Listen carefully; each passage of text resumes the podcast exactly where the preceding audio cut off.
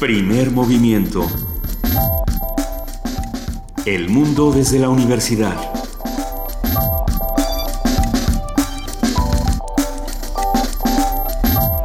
Muy buenos días a todos. Hoy es 15 de marzo, ya martes, son las 7 de la mañana con 4 minutos. Estamos aquí en Radio UNAM arrancando primer movimiento. Querida Juana Inés de ESA. Querido Benito Taibo, hoy es de esos días en que todo conspira. Eh, no solo hay no hay contingencia ambiental, así es que si usted se estaba amarrando los tenis para salir a correr, desamárrelos. Porque eh, no, se, no se recomienda hacer ejercicio al aire libre. Fase 1, primera vez en 14 años. Ah, pues o sea, sí es grave. Pues. Sí, nos lo decía ayer el maestro de ciencias del Instituto de Ciencias de la Atmósfera. Ah. Pues eh, vivimos respirando porquerías y expuestos a una serie de componentes nocivos y además el segundo piso no está, si usted está utiliza estos tags, eh, pues estos aparatitos para usar el segundo piso, pues no está sirviendo, así es que lo están bajando. Lo, están bajando el segundo piso. Sí, por eso no ha llegado Luisa, porque... Luisa Iglesias está en ese bonito trámite. Sí, parece que viene, va a venir vía Pachuca. Entonces, pues sí, sí va a tomar un poco más de tiempo, ¿verdad? Sí, está, está, la verdad es que está complicado. Decía la autoridad del la Ciudad de México que iban a agilizar el tránsito. Ajá. Eso quiere decir que van a intentar que anden las personas a más rapidez de la que permite el propio reglamento. Agilizar el tránsito, si puede no, bueno, a, estas horas agilizar el tránsito quiere decir que vaya uno a 15, ¿no? Bueno, eso también tienes razón. Porque me gustó y sonó, sí, ya vamos a poder ir a 70 en insurgentes, pero no. Sí, como no, a las seis y media de la mañana. Sí, es una vía rápida de primera, porque nunca puedes pasar a segunda. Exactamente. Pero bueno, hoy tenemos muchas cosas. Nosotros que sí vamos a unas velocidades vertiginosas, eh, vamos a hablar de los clásicos, Benito. ¿Cuáles son tus clásicos? Híjole, tengo muchos clásicos, desde los Rolling Stones hasta John Wayne en la diligencia de, John Ford, o sea, pasa y en medio está el mundo entero. Hay muchos clásicos. Hay muchos clásicos. Pues platicaremos de uno, el concierto de Aranjuez. Vamos a, no solo vamos a conversar, vamos a tener música con César Lara, que va a estar aquí en cabina y que ya está afinando para, para entrar a cabina con todo. Porque, venga, eso me gusta muchísimo. Tendremos la participación de la Dirección General de Música con Edith Chitlali Morales, subdirectora ejecutiva de la OFUNAM, que sigue insistiendo, y con toda razón, para que festejemos juntos con música los 80 años de la OFUNAM. Exactamente, vamos a tener también la participación del Programa Universitario de Estudios de la Diversidad Cultural y la Interculturalidad en voz de José del Val Blanco, su director. Nota del día, el estado de la prensa en México prensa y los periodistas.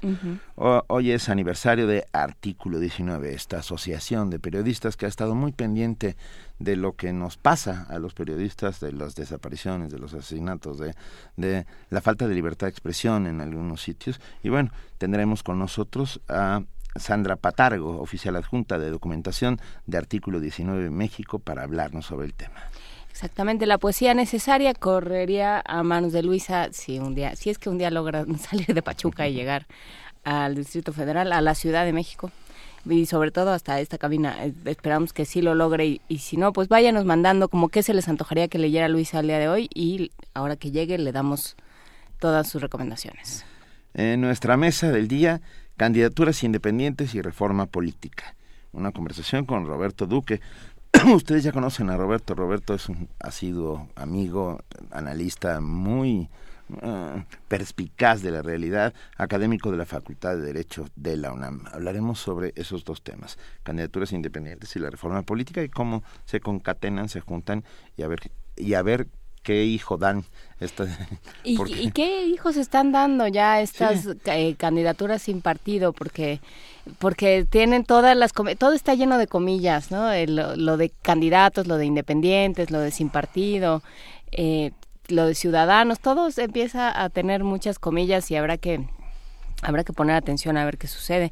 Tendremos también al programa universitario de estrategias para la sustentabilidad, como todos los martes. Mireya Ima, su directora, nos va a hablar sobre el desarrollo urbano devastador. Y ya Sigue documentando nuestro optimismo. Sí, no, bueno, todo, todo, okay, todo apunta hacia el que apocalipsis. Ah, vamos a hablar ya hacia el final. ¿Qué apocalipsis? Sí. Muy bonita frase. vamos a robar. Ah, eh, vamos a hablar ya hacia el final de este primer movimiento de la exposición Ríos, que se inaugura el 16 de marzo en el centro de la imagen. Eso quiere decir mañana. Y tendremos una conversación con Neniac Martínez, fotógrafo documental. Se formó en el Instituto Superior de Arte de La Habana, Cuba y la Escuela Nacional de Artes Plásticas de la UNAM. Para él, historias, caminos y movimiento conforman la trenza de la vida. Eh, será sin duda una gran conversación porque Eniac Martínez es un, es un gran personaje, gran personaje. Pero bueno, eso será todo. Eh, arrancaremos ya este primer, ya, bueno, ya arrancamos. Ya, arrancamos este primer movimiento. Vamos a hablar sobre bacterias. Vamos a escuchar sobre bacterias en voz de nuestro compañero Antonio Quijano Benito. Venga.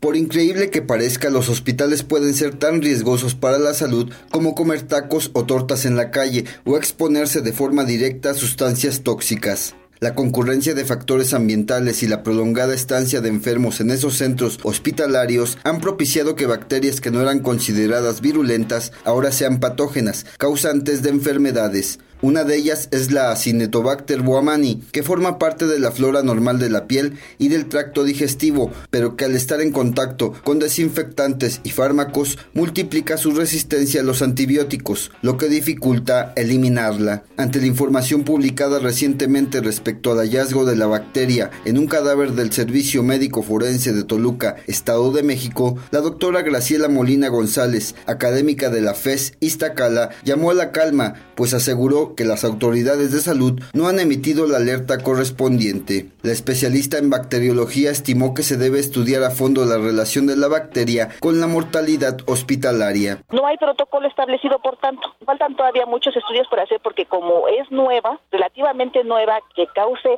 mortalidad, de hecho la mortalidad no se ha reportado como tal. Hay morbilidad, sí, pero mortalidad todavía no se reporta con índices este, apremiantes, ¿no? Por ejemplo, recientemente, ahora en enero del 2016, se realizó un reporte de investigación de tres casos, ¿no? De, de pacientes en Estados Unidos. Sí fallecieron, pero parece ser que no fue a causa de la multiresistencia de la bacteria. Ellos lo achacaron a otros factores, ¿no? De acuerdo con la profesora universitaria, en las muertes reportadas los pacientes presentaban un sistema inmunológico muy débil hay equipos de trabajo, sobre todo en el INDRE, por ejemplo, que ese es el que está a la vanguardia ahorita para detectar los brotes, ¿no? No nada más de acinetobacter, sino de todas las bacterias y las bacterias emergentes. Pero hasta ahorita, pues no se ha publicado ninguna alerta sobre esto. Para Radio UNAM, Antonio Quijano.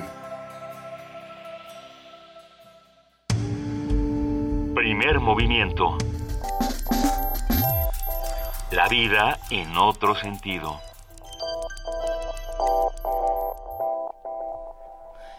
Pues sí, así pasa con, las bacterias resistentes a todo, Benito. Resistente y cada vez más resistentes a todo. Lo bueno es que los que vivimos en el DF ya somos resistentes a lo resistente. O sea, pues más o menos todos este tengan cuidado, hay poblaciones vulnerables, los, los más chicos, los niños menores de 6 años, los ancianos, quienes tienen alguna predisposición a sufrir enfermedades de tipo respiratorio, todas esas personas cuídense mucho durante estas Por supuesto. Y desde ayer ya inauguramos nuestra sección niños. Desde ayer inauguramos con... Voy a cantar. No, por favor. ya inauguramos nuestra sección niños y hoy les tenemos una sorpresa a todos esos niños que están preparándose, que están con sus papás escuchando primer movimiento, preparándose para ir a la escuela. ¿Qué vamos a oír? Juana Inés. Vamos a oír El Lobito Bueno con Paco Ibáñez. ¿Es un poema de quién? De José Agustín Goitisolo. De José Agustín Goitisolo, el más, uno de los tres hermanos Goitisolo, Juan, que fue premio Cervantes, José Agustín y el tercero me acabo de olvidar su nombre. Pero bueno, es una dinastía de escritores y poetas importantísima de España.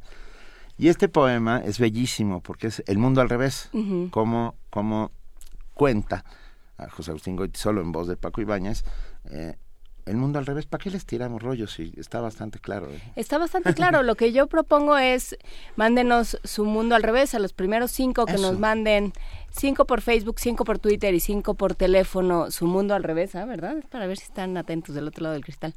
Eh, que nos manden cómo sería su mundo al revés les damos una caja mágica, ¿te parece bien? Me parece perfecto. Porque además ya se nos está acumulando. 15 cajas mágicas, ando desatada. 55 36 43 39. En Facebook estamos en Primer Movimiento y en Twitter estamos en arroba P Movimiento. Y bueno, va. Paco Ibáñez, El Mundo al Revés, de José Agustín Goitisolo.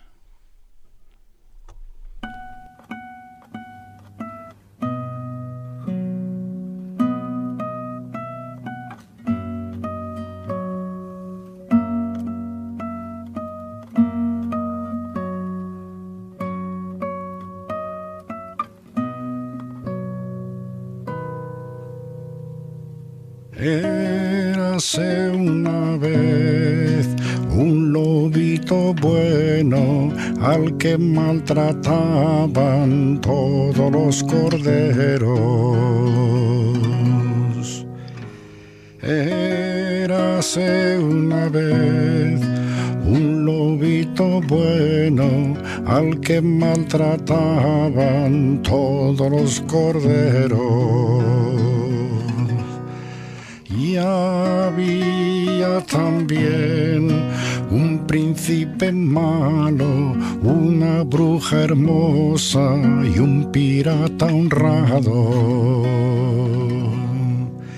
Y había también un príncipe malo, una bruja hermosa y un pirata honrado. Todas estas cosas sabía una vez cuando yo soñaba un mundo al revés. Todas estas cosas sabía una vez cuando yo soñaba un mundo al revés.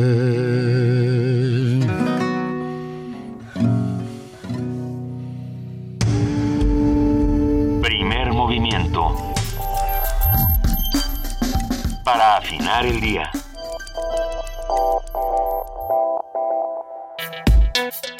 Martes de mitos.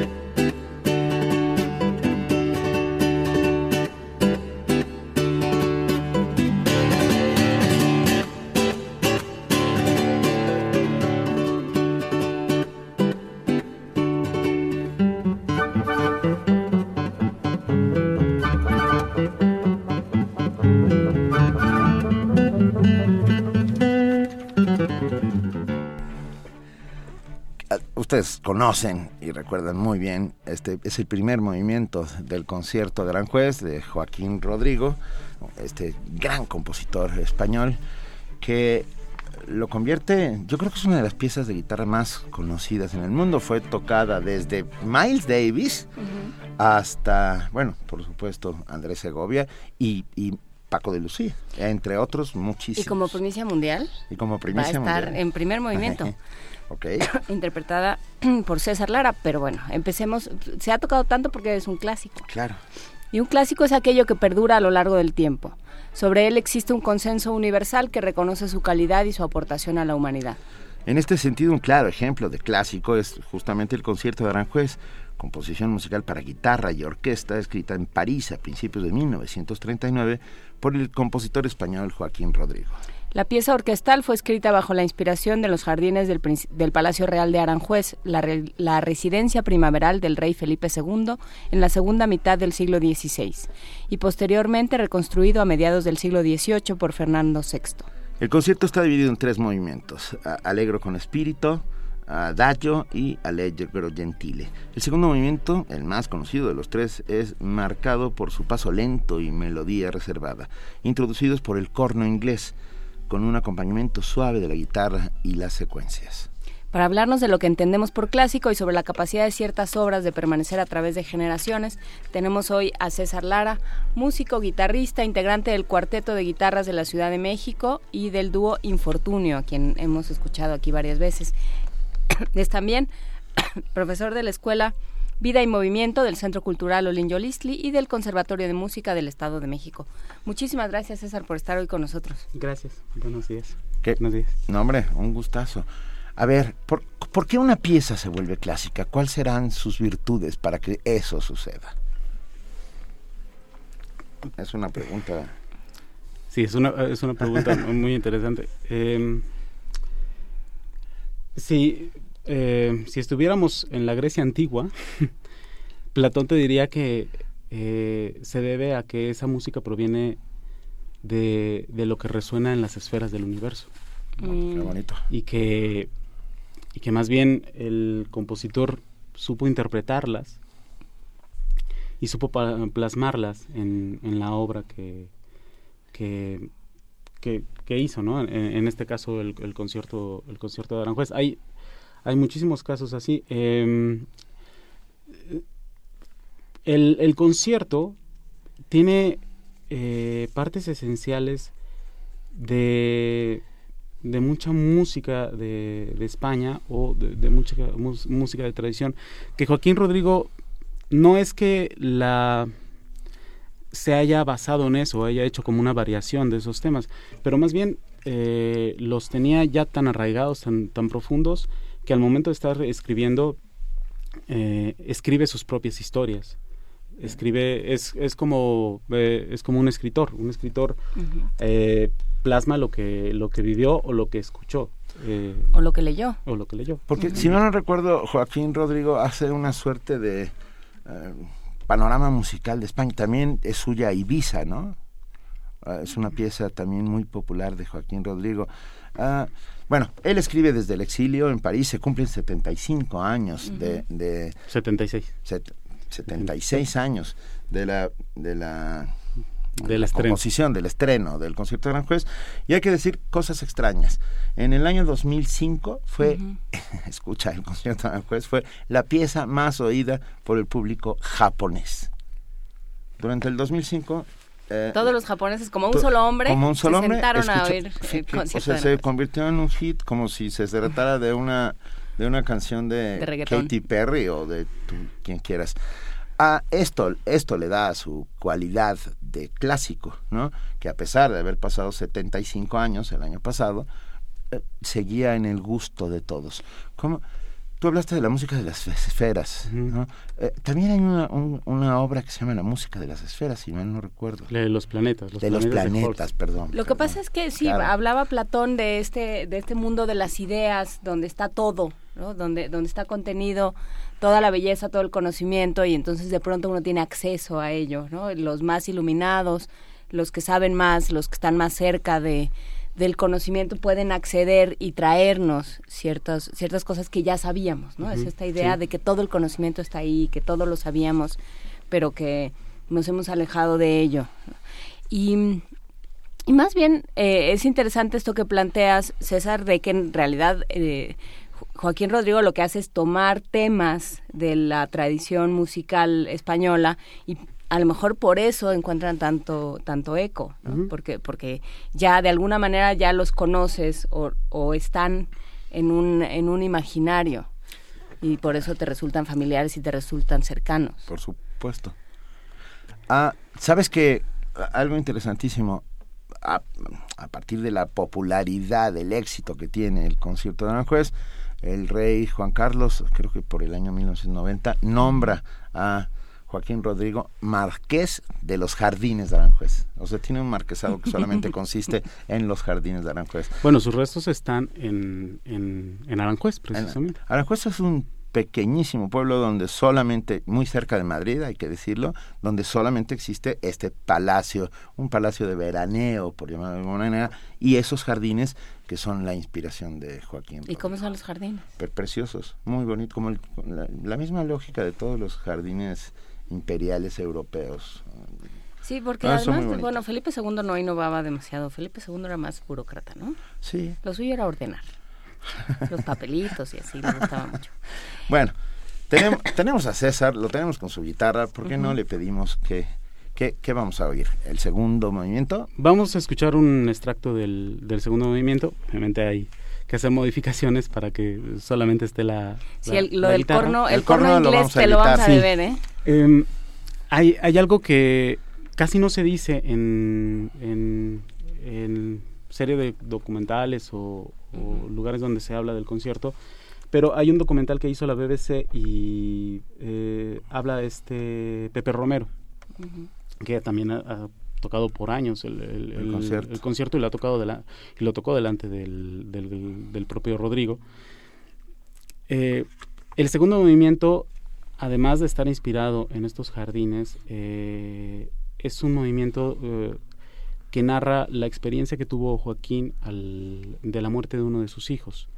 Uno de sus hijos que no, no, logró, no logró nacer, fue un aborto natural y todo este dolor o este cuestionamiento de por qué eh, su hijo este, no llegó a la vida, eh, él lo plasma y lo, y lo, representa en el concierto. Él estaba casado con una pianista turca.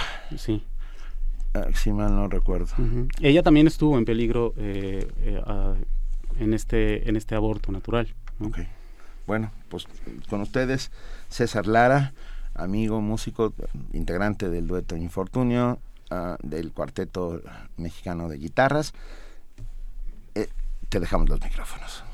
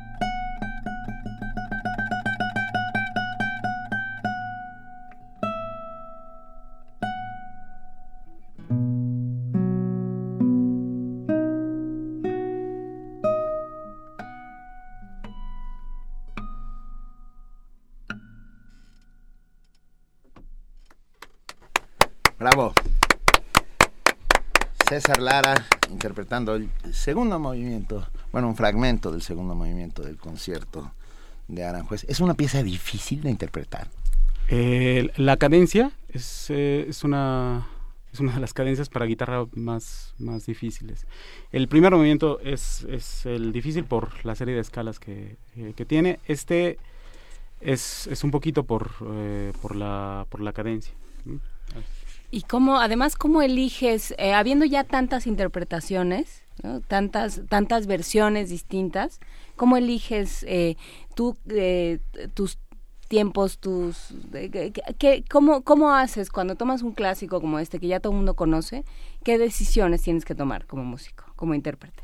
Mm, bueno, aquí más bien era eh, la tarea de que, de que fuera una pieza que, que- que fluyera eh, sin, sin este diálogo que existe con, con- con la, con la orquesta. El segundo movimiento es algo eh, muy bonito porque eh, en realidad empieza no la orquesta acompañando la guitarra, la guitarra empieza a acompañar a la orquesta, empieza a acompañar al, al corno inglés, eh, empieza a, a en- interactuar con la orquesta y empieza como a enlazarse, ¿no? Ya después tiene su, tiene su parte solista, pero eso también es una de las, de, la- de las cosas novedosas del, del- del concierto. que, que trabajan mucho, generalmente orquesta y guitarra no trabajan, no, no funcionan mucho, ¿sí? No, no, no, no, también por las características del instrumento, no tiene tanta potencia. eh, actualmente, ya gracias a los sistemas de amplificación, ya, ya se puede tener eh, una, un eh, mejor aprecio de lo que hace la, la guitarra cuando, cuando está con la orquesta. ¿Eres, tocas clásicos? Quiero decir, acabas de tocar el concierto de Aranjuez, pero tocas clásicos modernos. Clásicos modernos, Sí. sí. A ver, estoy pensando en, en Bluebird. Ah, bueno, no, de, de- de ese Así tipo tan de- modernos. Así tan modernos. No, No, no, sí. modernos del siglo XVII. No, pensé en el siglo XX, 20. pensé en el siglo XX, pensé en algún, en Clapton, en algunas de esas piezas de guitarra que se han vuelto como muy Bueno, famosas. A- a- hay que decir que el en, en los conciertos, sobre todo en los de rock, ahora que acaba de pasar el, el concierto de los Rolling Stones, A- ayer. eh, una, um, por ejemplo, eh, si ellos seguramente ayer tocaron Simpatía por el Diablo, eh, eh, a, ese, a, a esa música le llaman eh, showstopper, o sea que es como el momento más efervescente del, del concierto porque es una pieza que todo el mundo está esperando que, lo, que, que la van a tocar. ¿no? Ajá. podría ser también un buen término a- actualmente, ¿no? Cuando se, se interpreta el, el concierto de Aranjuez o, o cualquier obra de Rodrigo, la gente está esperando para, para ir. La novena sinfonía de Beethoven también es como estos, este, eh, eh, es- estos conciertos que, que no te puedes perder. ¿Eh? El clásico pegador, digamos, Exacto. ¿no? Sí. por ponerlo en términos coloquiales. ¿Te gusta el rock, César? ¿Sí? Sí, Sí, sí, sí. sí. Lo dijo así como... "Ay". Bueno, pues Bueno, sí. sí, está bien. Sí, pues sí. Si, no, si me lo dan, pues me lo como. sí. Un- un- alguien que interpreta música clásica como tú, y bueno, pero también interpretas tangos. Sí. ¿eh? Ah, también, y los tangos son más Son bien son un clásicos. producto del siglo XX, ¿no? Sí. O sea, esencialmente, el inicio del siglo XX. ¿qué? Es que estoy viendo cómo hacerle para que nos toque Ajá. otra. Sí, ya estoy viendo, sí. Se te nota mucho la mala intención. Ayuda. ¿Cuál es tu clásico? Pensando en tangos, así que tú dijeras, ¿cuál es tu clásico? Y lo tuvieras que tocar en una cabina de radio, te cuenta. Tango. Sí, Ajá. Tango. El- ese clásico que dices, ah, que cierras los ojos y, y lo miras pasar.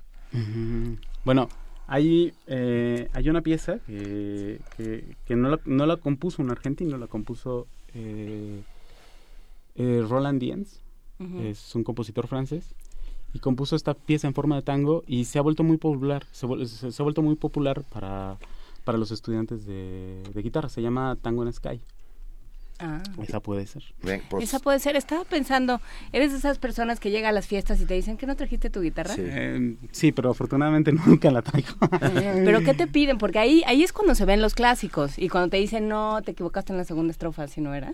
Es que, es que depende, tengo, tengo mucha diversidad de amigos, entonces hay, hay algunos que les, eh, que les gusta la trova. Muchos estudiantes de guitarra.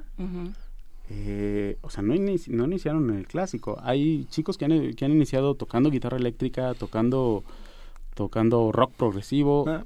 O página eh, blanca en las serenatas página de, blanca su mamá. En, en, los boleritos o tocando este bueno, yo inicié así.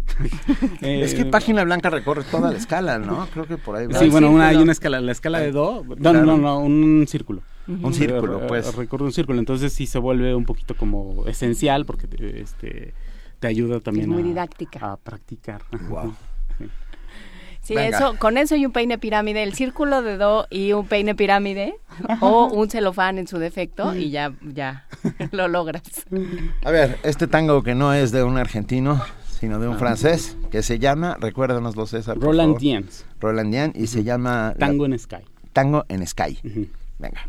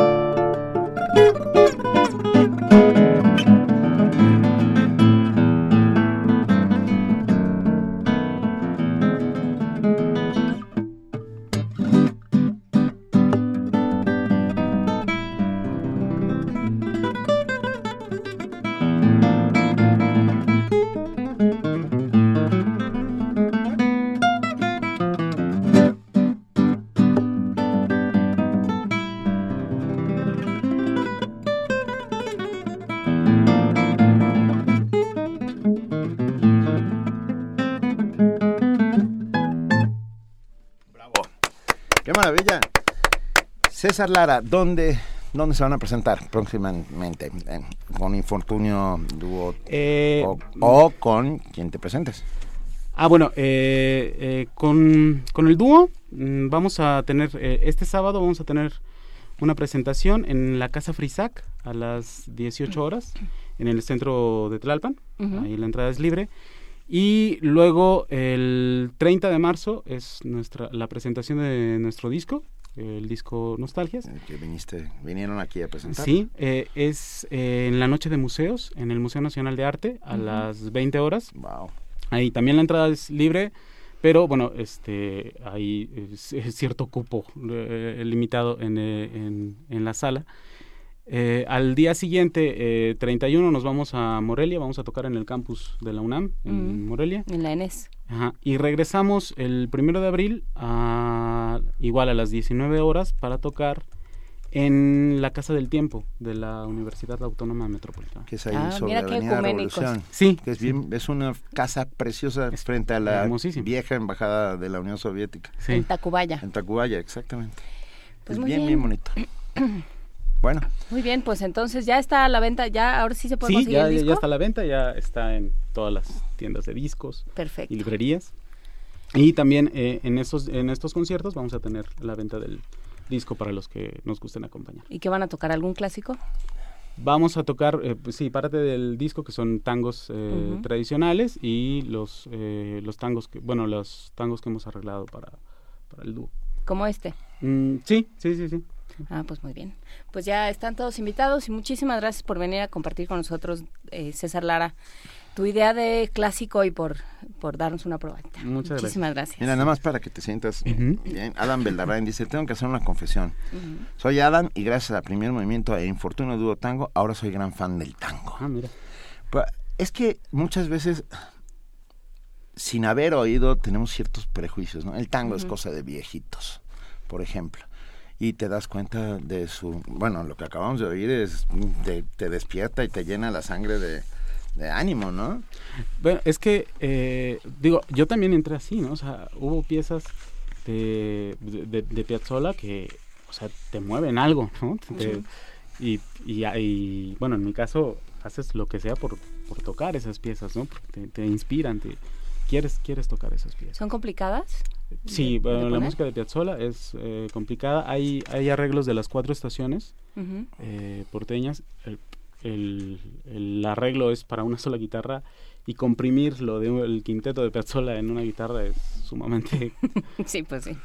complicado. ¿Y cómo haces ahí en ese caso? Ya, ya nos tenemos que ir, pero ¿qué haces en ese caso? ¿Cómo eliges qué, eh, cómo, cómo haces una síntesis de esas cinco, eh, cinco guitarras en una sola?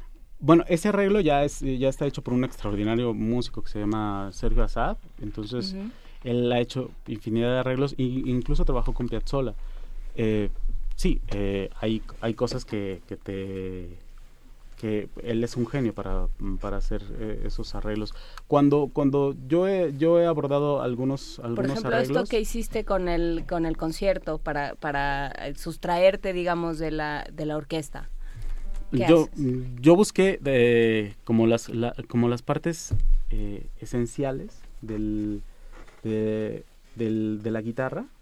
O sea, eh, todo lo que estoy tocando es, eh, es lo, de la, lo de la guitarra. En, en algún momento la guitarra repite lo que, lo que hace el corno inglés. Entonces también, también esa, esa parte, digamos que yo estoy hablando y me estoy respondiendo a la, a, a la vez. Entonces era, era buscar eso, es, eh, que la guitarra lograra un diálogo por sí sola. Ah, pues muy bien, un, un monólogo coherente. Sí. Muchísimas gracias, César Gracias, Lara. César. Y Nos Gracias. vamos con Ana Muscuri y su propia versión del concierto de Aranjuez, Cantada cantada por Nana Moscuri. Venga. por Ana Muscuri.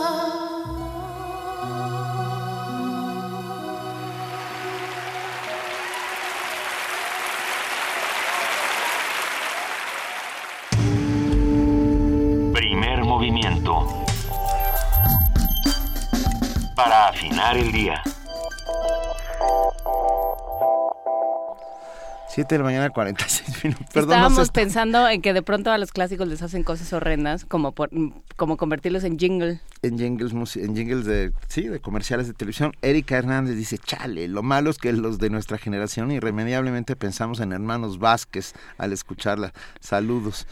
Tienes razón, Erika, hay algunas cosas Pero hay que, exorcizarla. Claro, hay que exorcizarla y escucharla y convertirla en parte de nuestro patrimonio cultural dentro de la cabeza, pues, ¿no? Sí, sí, quitarle, quitarle esas... Y Juan Rojas pregunta de quién es el texto del concierto de Aranjuez, de este, este texto que canta Nana Moscuri. No tenemos la menor idea, pero podríamos averiguarlo.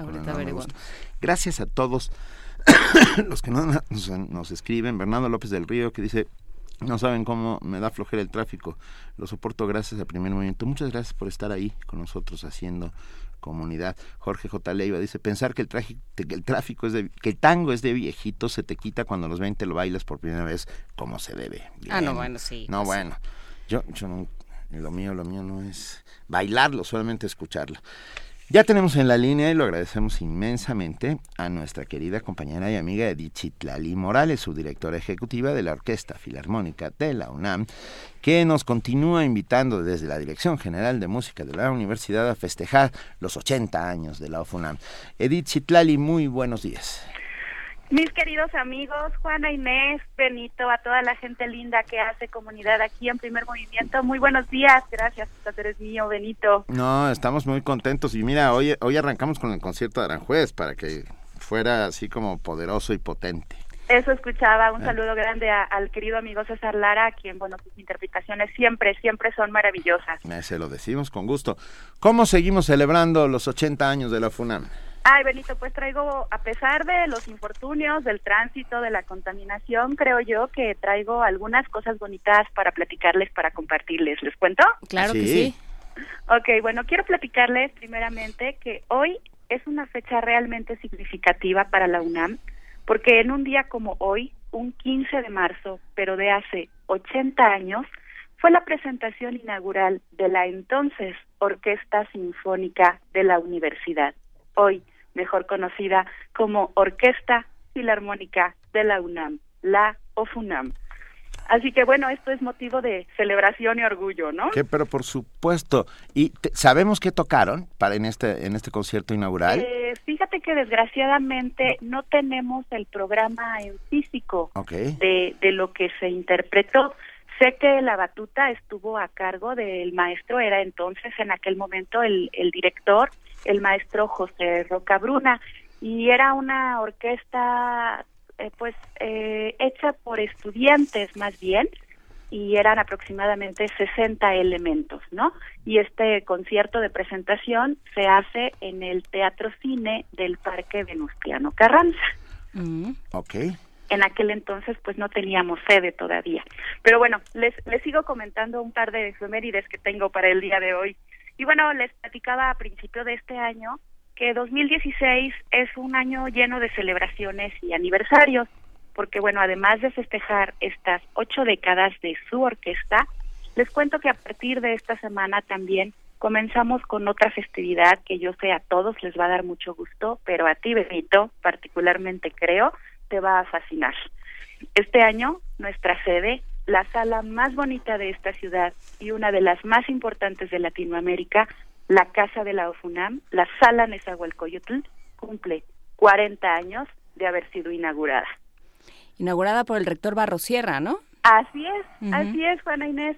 Así que, queridos amigos, con todas estas eh, fechas especiales que les he compartido, puedo entonces platicarles lo que va a pasar este próximo sábado 19 y domingo 20 de marzo en los conciertos de la OFUNAM. ¿Quieren saber? Por favor, por supuesto. Pues para este fin de semana, en estos conciertos conmemorativos, tendremos grandes figuras como invitados. En el podium contamos con la batuta del maestro Bohan Suchik, quien el fin de semana pasado hizo espléndidos conciertos también, y ahora este próximo fin, estoy segura, serán increíbles. Nuestro solista de esta semana es uno de los violinistas más famosos y reconocidos de la actualidad, es el maestro Vadim Repin, quien interpretará el primer concierto para violín de Max Bruch. Es una pieza maravillosa con una riqueza melódica exquisita. Y el maestro Repin, que es una mezcla de virtuosismo y gran expresividad, realmente es el invitado ideal para conmemorar estas festividades. Pero el concierto pues obviamente no se acaba ahí. La segunda parte está construida con obras que son verdaderamente significativas para nuestra orquesta. Además de estos dos increíbles invitados que ya les mencioné, contaremos con la presencia de otros dos artistas mexicanos de talla internacional, ambos compositores. En primer lugar, para el estreno de una de las obras comisionadas este año por la Dirección General de Música para conmemorar nuestro aniversario, la OFUNAM interpretará del maestro Samuel Simán Ríos y Vertientes. Reitero, es estreno mundial, estamos muy contentos y muy emocionados ya para que sea sábado y domingo para poder escuchar esta pieza de, del maestro Samuel Simán. Y bueno, pues asimismo, para culminar con nuestro programa, nos deleitaremos con dos obras que en otros momentos fueron también encargadas por la UNAM para nuestra orquesta. Ambas fueron escritas por el querido maestro Arturo Márquez. La primera, Goyas, que en lo personal me parece una obra muy emotiva, porque el maestro Márquez tuvo a bien incluir dentro de su ejecución este coreo universitario que nos identifica. Así que yo espero que el público que ahora está atrapado en el tránsito, que nos escucha y que espero venga a nuestros conciertos del fin de semana sin miedo, sin pena y con el corazón abierto, se anime a ayudarnos a corear nuestra porra universitaria cuando la orquesta se levante como parte de esta obra que escribió el maestro Arturo Márquez. No, bueno, ya me emocioné y todavía no, no ha sido.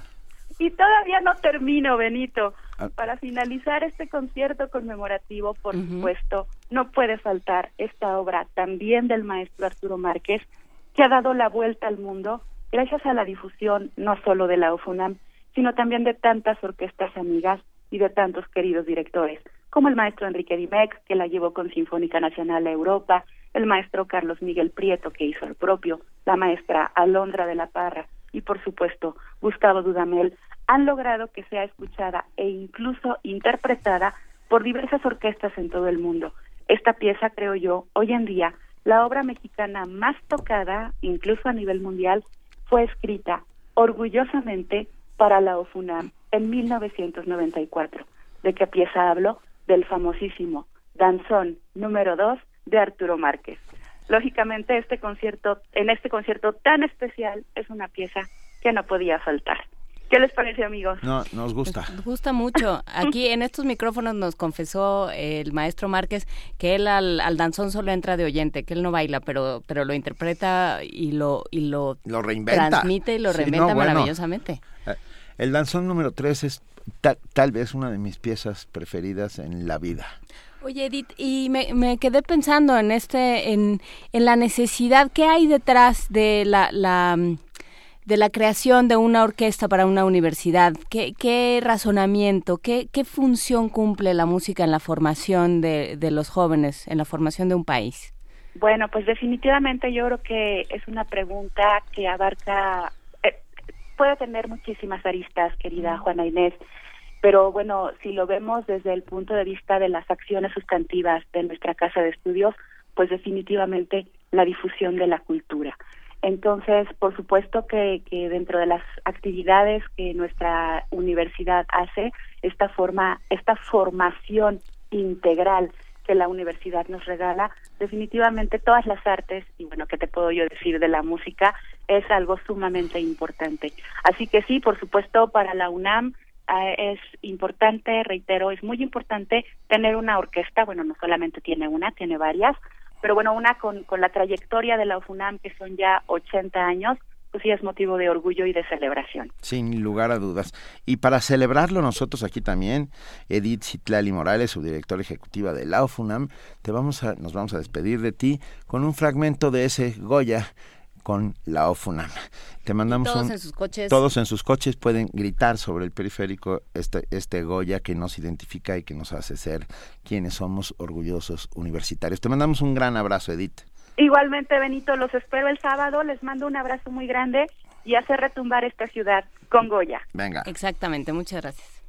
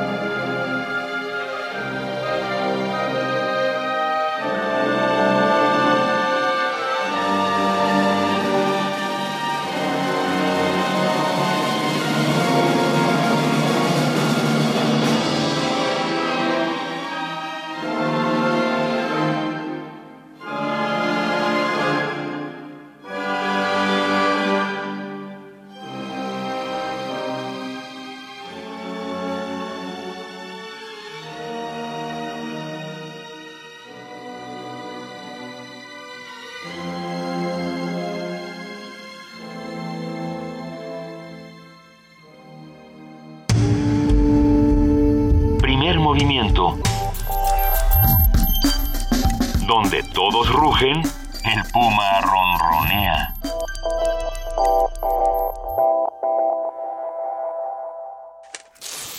Cinta adhesiva, cuerda, pasamontañas, pistola. Mm, ¿Qué me faltaba? Ah, sí, el libreto. La actuación demanda estar siempre bien preparado. Fragmentos de un actor. Te invitamos a ver un espectáculo en el que conocerás cómo se prepara un intérprete para crear a los héroes y villanos de las historias. Sumergido en mis zapatos. Fragmentos de un actor. Con Jaime Lema. Obra experimental producida por Máscara Neutra y Comilfo Teatro. Los lunes de marzo a las 8 de la noche. En la sala Julián Carrillo, Adolfo Prieto 133, Colonia del Valle, cerca del Metrobús Amores. Entrada libre. Radio UNAM. Hay momentos que cambiarán el rumbo de la Ciudad de México, y este será uno de ellos. 15 de marzo de 2016, el día que María Hernández recogerá su INE para poder participar en las elecciones históricas que definirán a los responsables de escribir la primera constitución de la Ciudad de México. Recuerda, este 15 de marzo es el último día para recoger tu credencial para votar y ser parte de la historia. Conmigo, la Ciudad de México es más. Súmate. Instituto Nacional Electoral. INE. Consulta INE.mx o al 01804 33 2000. El jazz es la música más impúdica y a la vez más hermética. Cuanto más se le ama, menos se deja de poseer. Arnaud y Chesnel.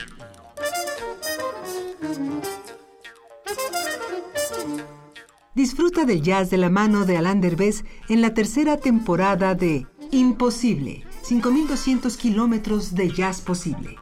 La historia y el panorama actual del jazz canadiense.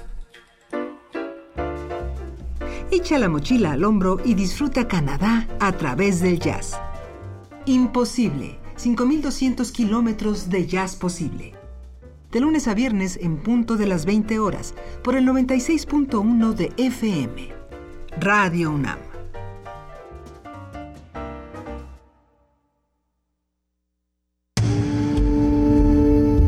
Primer movimiento. Información azul y oro.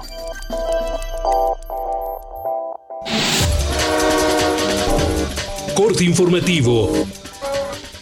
En México, solo el 14% de la población tiene el servicio de agua potable todo el día y todo el año, mientras que el 48% no lo recibe ni siquiera una vez al día, reveló un estudio de percepción elaborado por el Programa de Manejo, Uso y Reuso del Agua de la UNAM. El documento explica que el 93% de las viviendas cuenta con dispositivos de almacenamiento, lo que deteriora la calidad del recurso.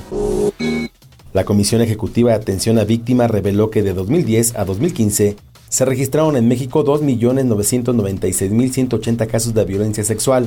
Señaló que el 90% de las víctimas son mujeres y que el 60% de los abusos ocurrieron en el hogar.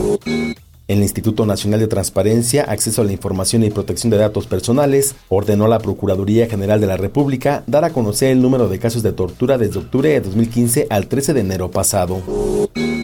Familiares de los 43 normalistas de Ayotzinapa señalaron que no aceptarán un tercer peritaje en el basurero de Cocula. Exigieron a la Procuradora General de la República, Arely Gómez, que responsabilice a Jesús Murillo Caram por falseo de información. Andrés Manuel López Obrador, presidente del Comité Ejecutivo Nacional de Morena, dijo que buscará reivindicar la política. Durante la presentación de su más reciente libro, invitó a los asistentes a interesarse por la situación política del país. Al menos 24 organizaciones no gubernamentales de Oaxaca y pueblos indígenas rechazaron el proyecto minero de Ciudad Ixtepec. La licencia para extraer oro y plata por 50 años fue otorgada por el gobierno federal a la empresa minera Plata Real. Kim Jong-un, líder de Corea del Norte, anunció que realizará nuevas pruebas nucleares de misiles balísticos en su territorio, a pesar de las sanciones que aplicó la ONU a su nación por el uso de armas bélicas. Luego de este aviso, Park Geun-yu, presidente de Corea del Sur, no tardó en dar una respuesta al mandatario norcoreano. Corea del Norte se expone a la autodestrucción si continúa llevando a cabo provocaciones de este calibre y confrontaciones con la comunidad internacional.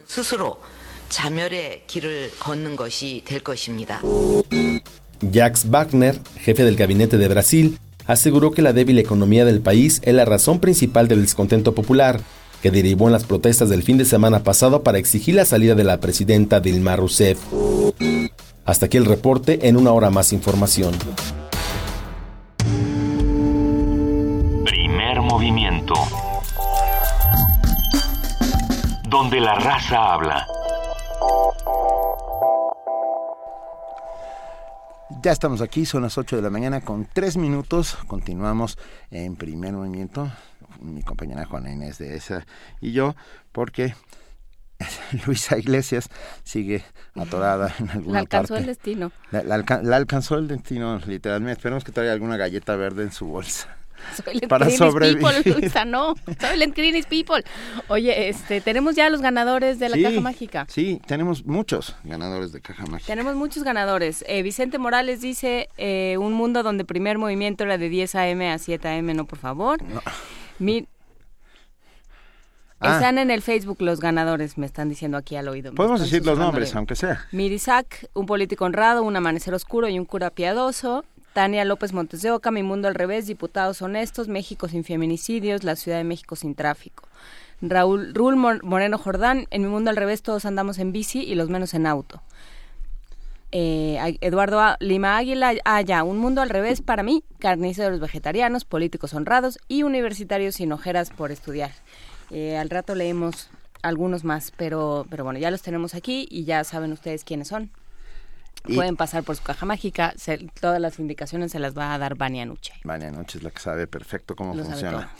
Pero bueno, ya tenemos en la línea a José del Val Blanco, director del Programa Universitario de Estudios de la Diversidad Cultural y la Interculturalidad, hablándonos de un tema eh, eh, peligroso, peliagudo, difícil, que es el asesinato de Berta Cázares en, en Honduras.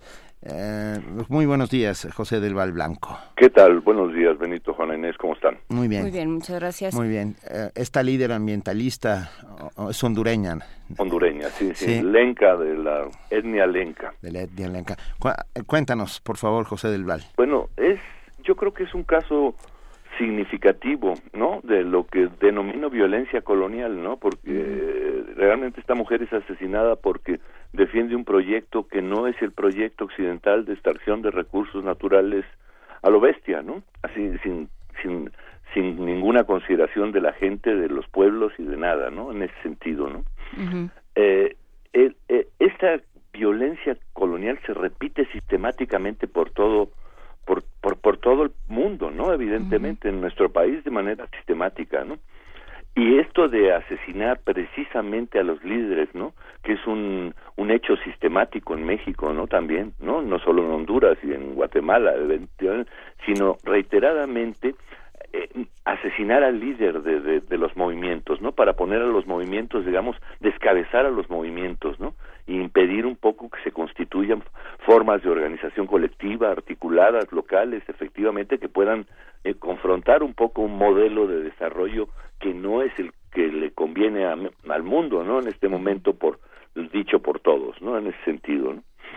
Eh, el asunto, una empresa, ¿no? Una empresa china, eh, Sinohidro es el nombre de la empresa, y el Banco Mundial con un proyecto hidroeléctrico que eh, la gente le demostró, ella a la cabeza, ¿no? Que, que, era inviable y que no tenía un poco eh, sentido hacerlo y que viola- violentaba y violaba todos los derechos.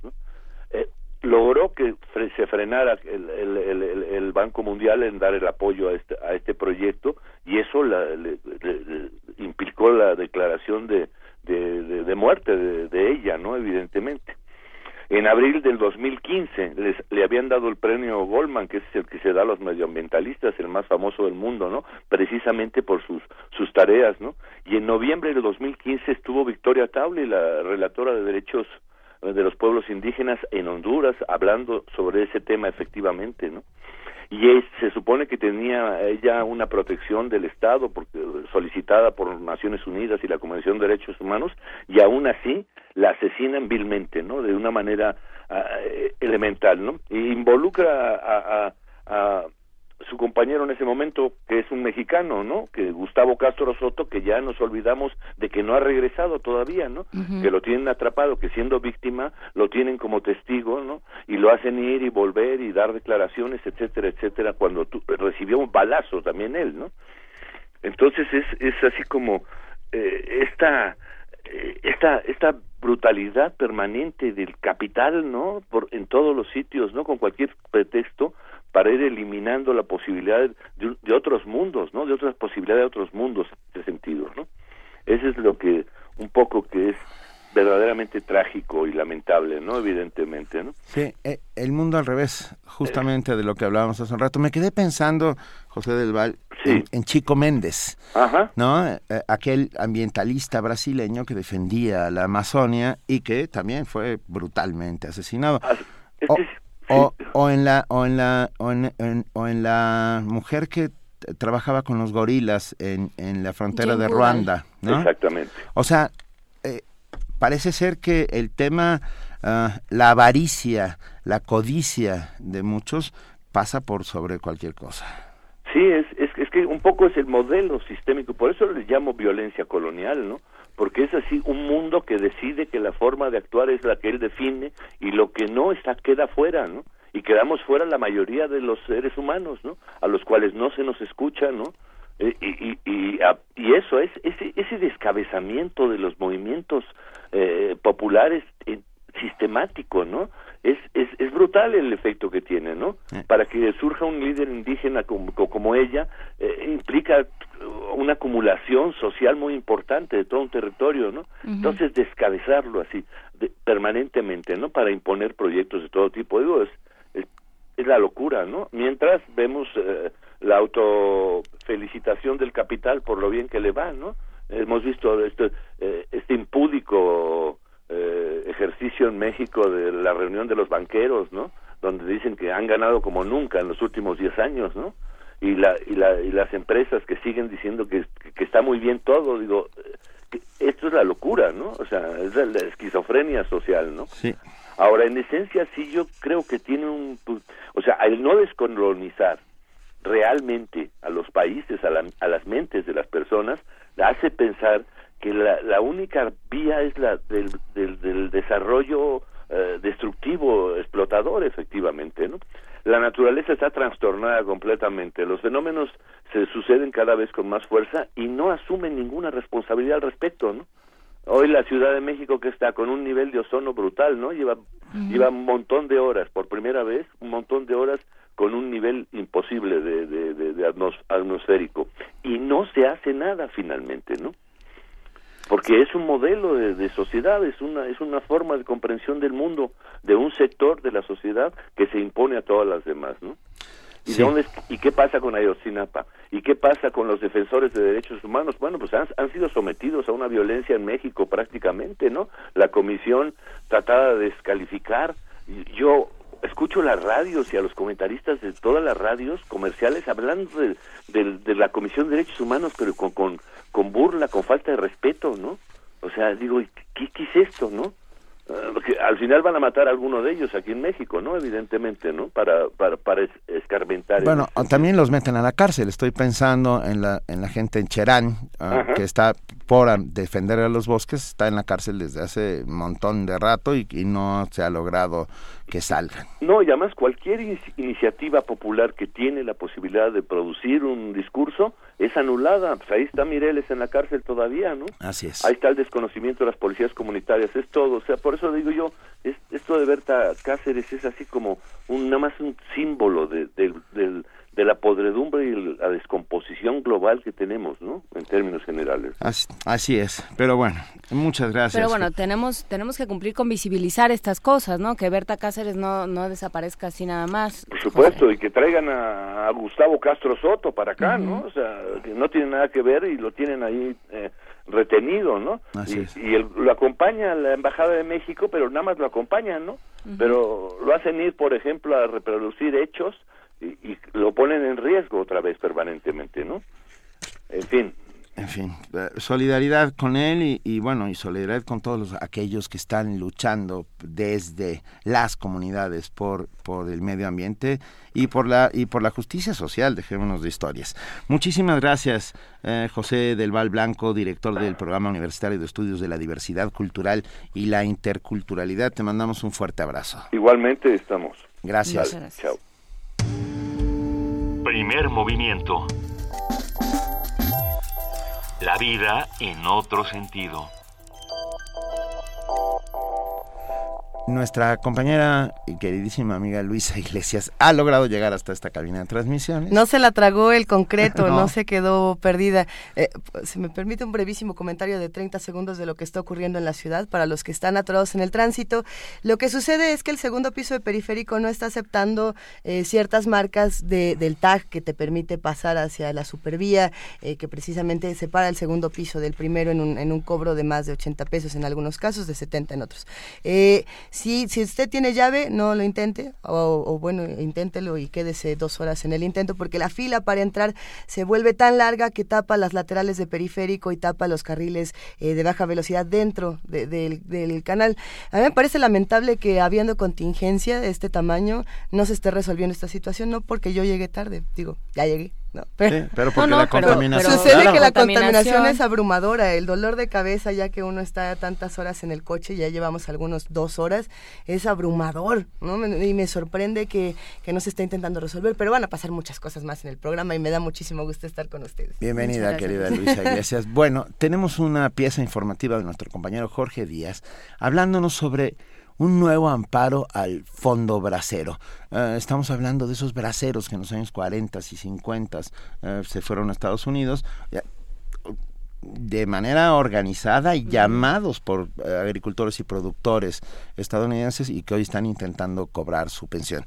Vámonos con Jorge Díaz, nuevo amparo para el fondo bracero.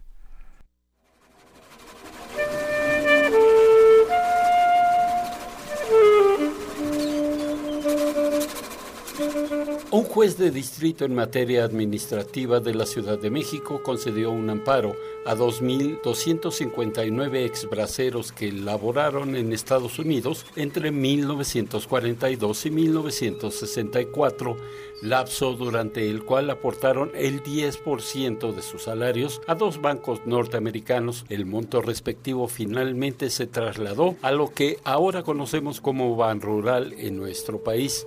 En la sentencia se estipula que de acuerdo a estimaciones de especialistas, la suma más los intereses ascienden a más de 5 billones de pesos. El dictamen ordena al gobierno mexicano conformar una base de datos con los nombres de ex braceros y beneficiarios y determinar qué personas tienen derecho al pago respectivo. Porfirio Martínez, representante legal de estos trabajadores, dijo a Radio UNAM que confía en que las autoridades atiendan la disposición legal.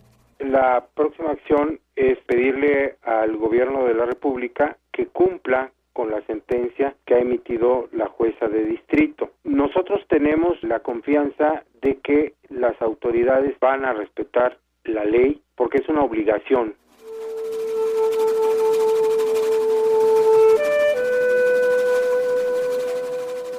Hay que recordar que entre 1941 y 1964, a petición de los Estados Unidos, se gestionaron acciones diplomáticas con México para cubrir la mano de obra faltante por la Segunda Guerra Mundial y la Guerra de Corea.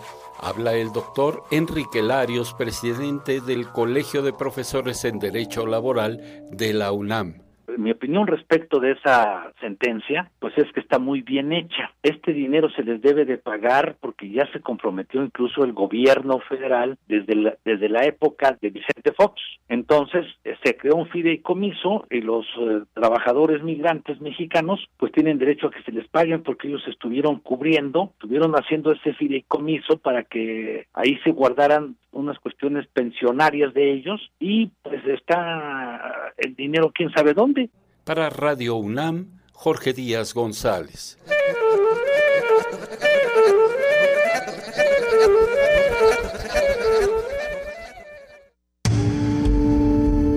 Primer movimiento. Donde todos rugen, el puma ronronea.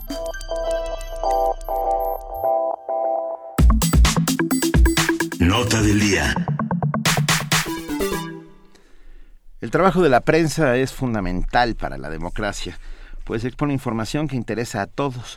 A pesar de su importancia, las agresiones contra la prensa en México han aumentado muy violentamente en los últimos años. Cada 26.7 horas se agrede a una periodista, a un periodista en el país.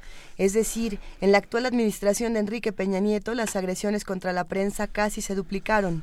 Durante el año pasado, un comunicador fue agredido en promedio cada 22 horas en México.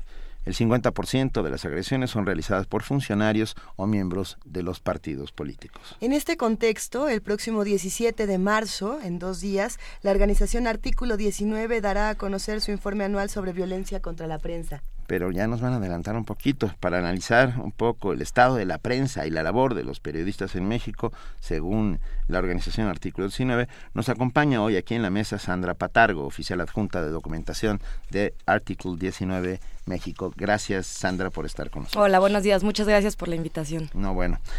A ver, ¿Por dónde empezamos? ¿Cómo, le entramos precisamente a este tema? ¿Qué, está, ¿Qué es lo que está haciendo actualmente Artículo 19 y cuéntanos qué es lo que han encontrado? Bueno, pues les platico un poquito parte de lo que hacemos en este informe. Es una radiografía de la violencia contra la prensa en 2015.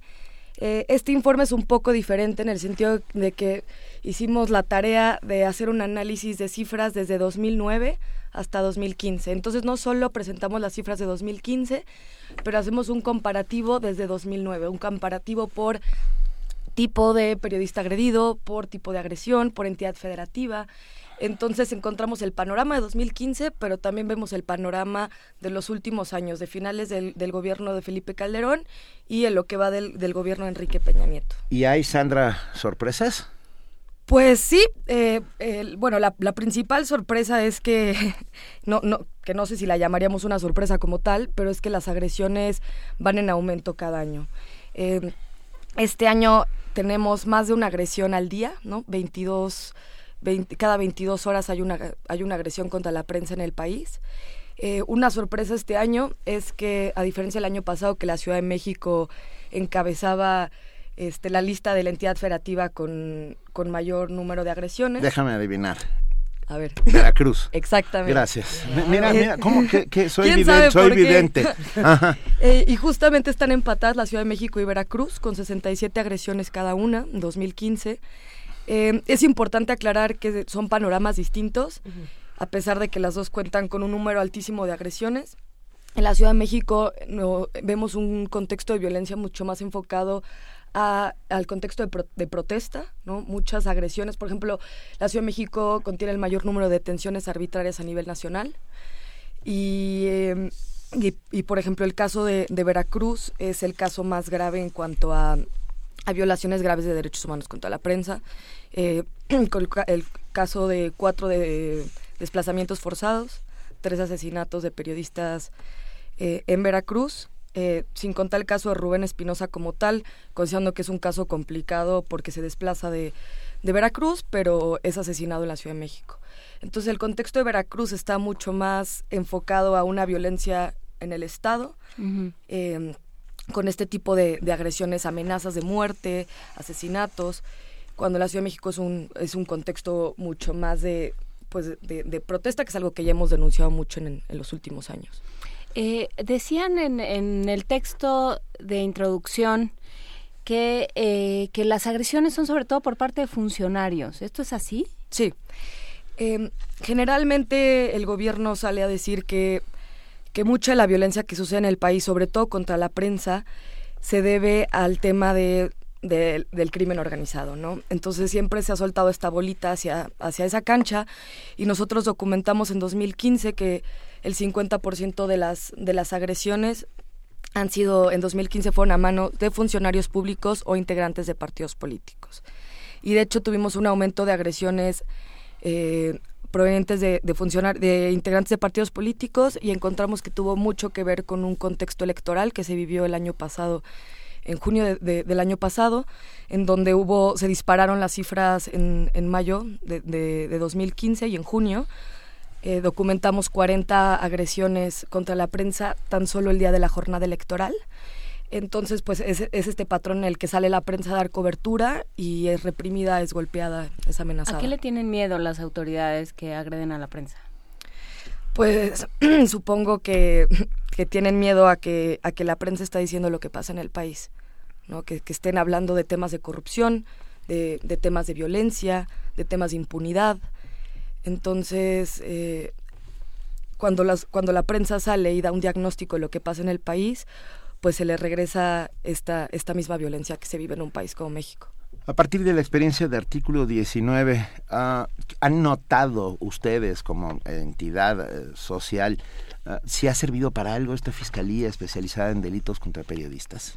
Pues de hecho hay todo un capítulo en el informe, ya, ya, podrán eh, revisar con calma, en donde hablamos del papel de, de todas las autoridades eh, en, temas de, en temas de libertad de expresión. ¿no? Existe la FEADLE, como mencionabas, también está el mecanismo de protección a periodistas, también está el papel de la CNDH y nosotros hablamos justamente de estas instituciones, donde encontramos que a pesar de que México tiene uno de los sistemas más robustos este en cuestión de política pública y legislación para protección a periodistas a nivel a nivel internacional Em, a la hora de, evaluar el trabajo de estas instituciones nos encontramos que eh, su desempeño es casi nulo, que seguimos teniendo una impunidad casi absoluta en temas de agresiones contra periodistas. Em, no, que a, pesar de tener un mecanismo de protección, muchas de las medidas, la gran, la gran mayoría de las medidas que se que se dan a periodistas son insuficientes, ¿no? Por ejemplo, ahí vamos, en el informe pueden ver tal cual como, como desglosamos sobre este tipo de medidas de, protección, con, con, testimonios de periodistas que hablan cómo ha sido su experiencia siendo parte, por ejemplo, del mecanismo de protección. Entonces, para nosotros es, es importante hacer este vínculo en el que a pesar de tener todo este sistema, todas estas instituciones, al final el tema de la impunidad es, es fundamental, ¿no? Eh, como, como en general los temas en el país. Pero si tenemos eh, impunidad casi absoluta en, en agresiones contra la prensa en el país, pues por más que tengamos todas estas instituciones y políticas públicas, no, no están sirviendo. Podemos separarlo en, una parte vivencial, como también podemos separarlo en una parte estadística. Según lo que, lo que los datos que obtiene el artículo 19, se puede hacer una constante de lo que ocurre del 2009 al 2015, y con esto me refiero a, pueden predecir que tanto va a aumentar la violencia en los próximos años, eh, esperando que algo pase para que no aumente. Esperemos que no, pero, pero hay alguna tendencia que, bueno, es que esto va a seguir aumentando. Pues es que justamente es, regreso al tema de impunidad, ¿no? Por eso es, desolador, porque si tenemos este estas cifras de impunidad tan altas, es difícil creer que la violencia contra la prensa va a disminuir. Eh, se vienen contextos difíciles, ¿no? Por ejemplo, Veracruz encabezando la lista junto con la Ciudad de México, pues también tenemos este un contexto electoral este año en Veracruz. Entonces, eh, queremos pensar que no va a aumentar la violencia, pero la gente saliendo a las marchas, la gente, este, los periodistas documentando pues todo el tema electoral, podemos encontrar pues un espejo con lo que sucedió el año pasado. A ver, eh, Sandra Patargo, ¿cuándo llega a México artículo 19 y sobre todo por qué llega a México? Artículo, llega, artículo 19 llega hace 10 años a la Ciudad de México. Eh, llega pues por la necesidad de, de de entrarle al tema de libertad de expresión, una organización internacional que tiene su, sus oficinas centrales en Londres, Reino Unido. Eh, la importancia de, de, de, promover y defender un derecho que es tan fundamental para, para una democracia. y, y, llega a México para poder documentar estos casos de violencia, para poder meterse a temas de, incidencia en políticas públicas, eh, también, también para el, un tema importantísimo para libertad de expresión, que es, que es el acceso a la información y la transparencia, ¿no? También tenemos un, un área en la oficina que, que lleva esos temas. Entonces, pues han sido años de estar documentando casos, de acompañando casos, de, de promoviendo políticas públicas, incluso pues todas estas instituciones que existen también pues ha habido un acompañamiento artículo 19 a impulsar este tipo de, medidas que al final, aunque no tengan resultados claros, pues se necesita que sociedad civil esté presionando para, para que las autoridades este, pues cumplan con sus responsabilidades. completamente de acuerdo. En ese sentido, ¿qué recomienda artículo 19 eh, después de este informe? ¿Cuáles son sus recomendaciones? ¿Hacia dónde, ¿Hacia dónde vamos a movernos después de todo esto? pues ya, ya van a poder revisar las recomendaciones con calma. Tenemos también este toda una sección al, al final del informe. Eh, Nosotros que ya nos queremos adelantar, ya queremos No, no, está bien, podemos darles un, un poquito de, este, de adelantos, pero claro que queremos dejar que, que, que puedan este, ya revisarlo con calma. Pero pues es, es el tema de, de, seguir presionando a las autoridades, ¿no? No hay muchas recomendaciones específicas prácticamente las autoridades tienen van a recibir la, mayoría de las recomendaciones que este pues que se presentan en, en el informe, ¿no? Muchos van enfocados este al tema al tema de, de, la impunidad no por ejemplo en el caso de la FEADLE este y y pues al tema por ejemplo de recomendaciones en el caso de la CNDH entonces pues o sea lo, lo van a poder encontrar eh, pues por, por las autoridades a nivel federal y a nivel estatal que es otro tema importante no que no perder de vista que la mayoría de las agresiones por ejemplo a a la prensa en 2015 fueron a manos de funcionarios públicos, particularmente de funcionarios este, estatales. Es que parece ahí, que ahí es donde se opaca la transparencia, digamos, ¿no? Que, que lo que sucede en los periódicos, en los pequeños periódicos, en los pequeños medios, en los medios locales de cada uno de las, de las regiones del país, eso es lo que pasa desapercibido. De pronto hay un periodista del que nadie sabe y luego dicen, ay, seguramente ah, en algo andaba, ¿no? y este y se empiezan a reproducir estos modelos, ¿no? De pronto ya todos los periodistas de un medio están o desaparecidos o amenazados, ya hay sitios a donde nadie entra, cosas de las que nadie habla y todo esto empieza a suceder a nivel muy muy micro, ¿no? Muy local y, y cuando te das cuenta pues ya ya se apoderó de todo el país. No, claro, y además este de, las agresiones que documentamos en 2015, pues está el tema de, de, la cifra negra, ¿no? A los casos a los que nunca logramos llegar, eh, que no logramos documentar porque no tuvimos conocimiento, porque suceden en municipios muy pequeños que, que no que no saben que existen organizaciones como Artículo 19 que documentan y acompañan estos casos.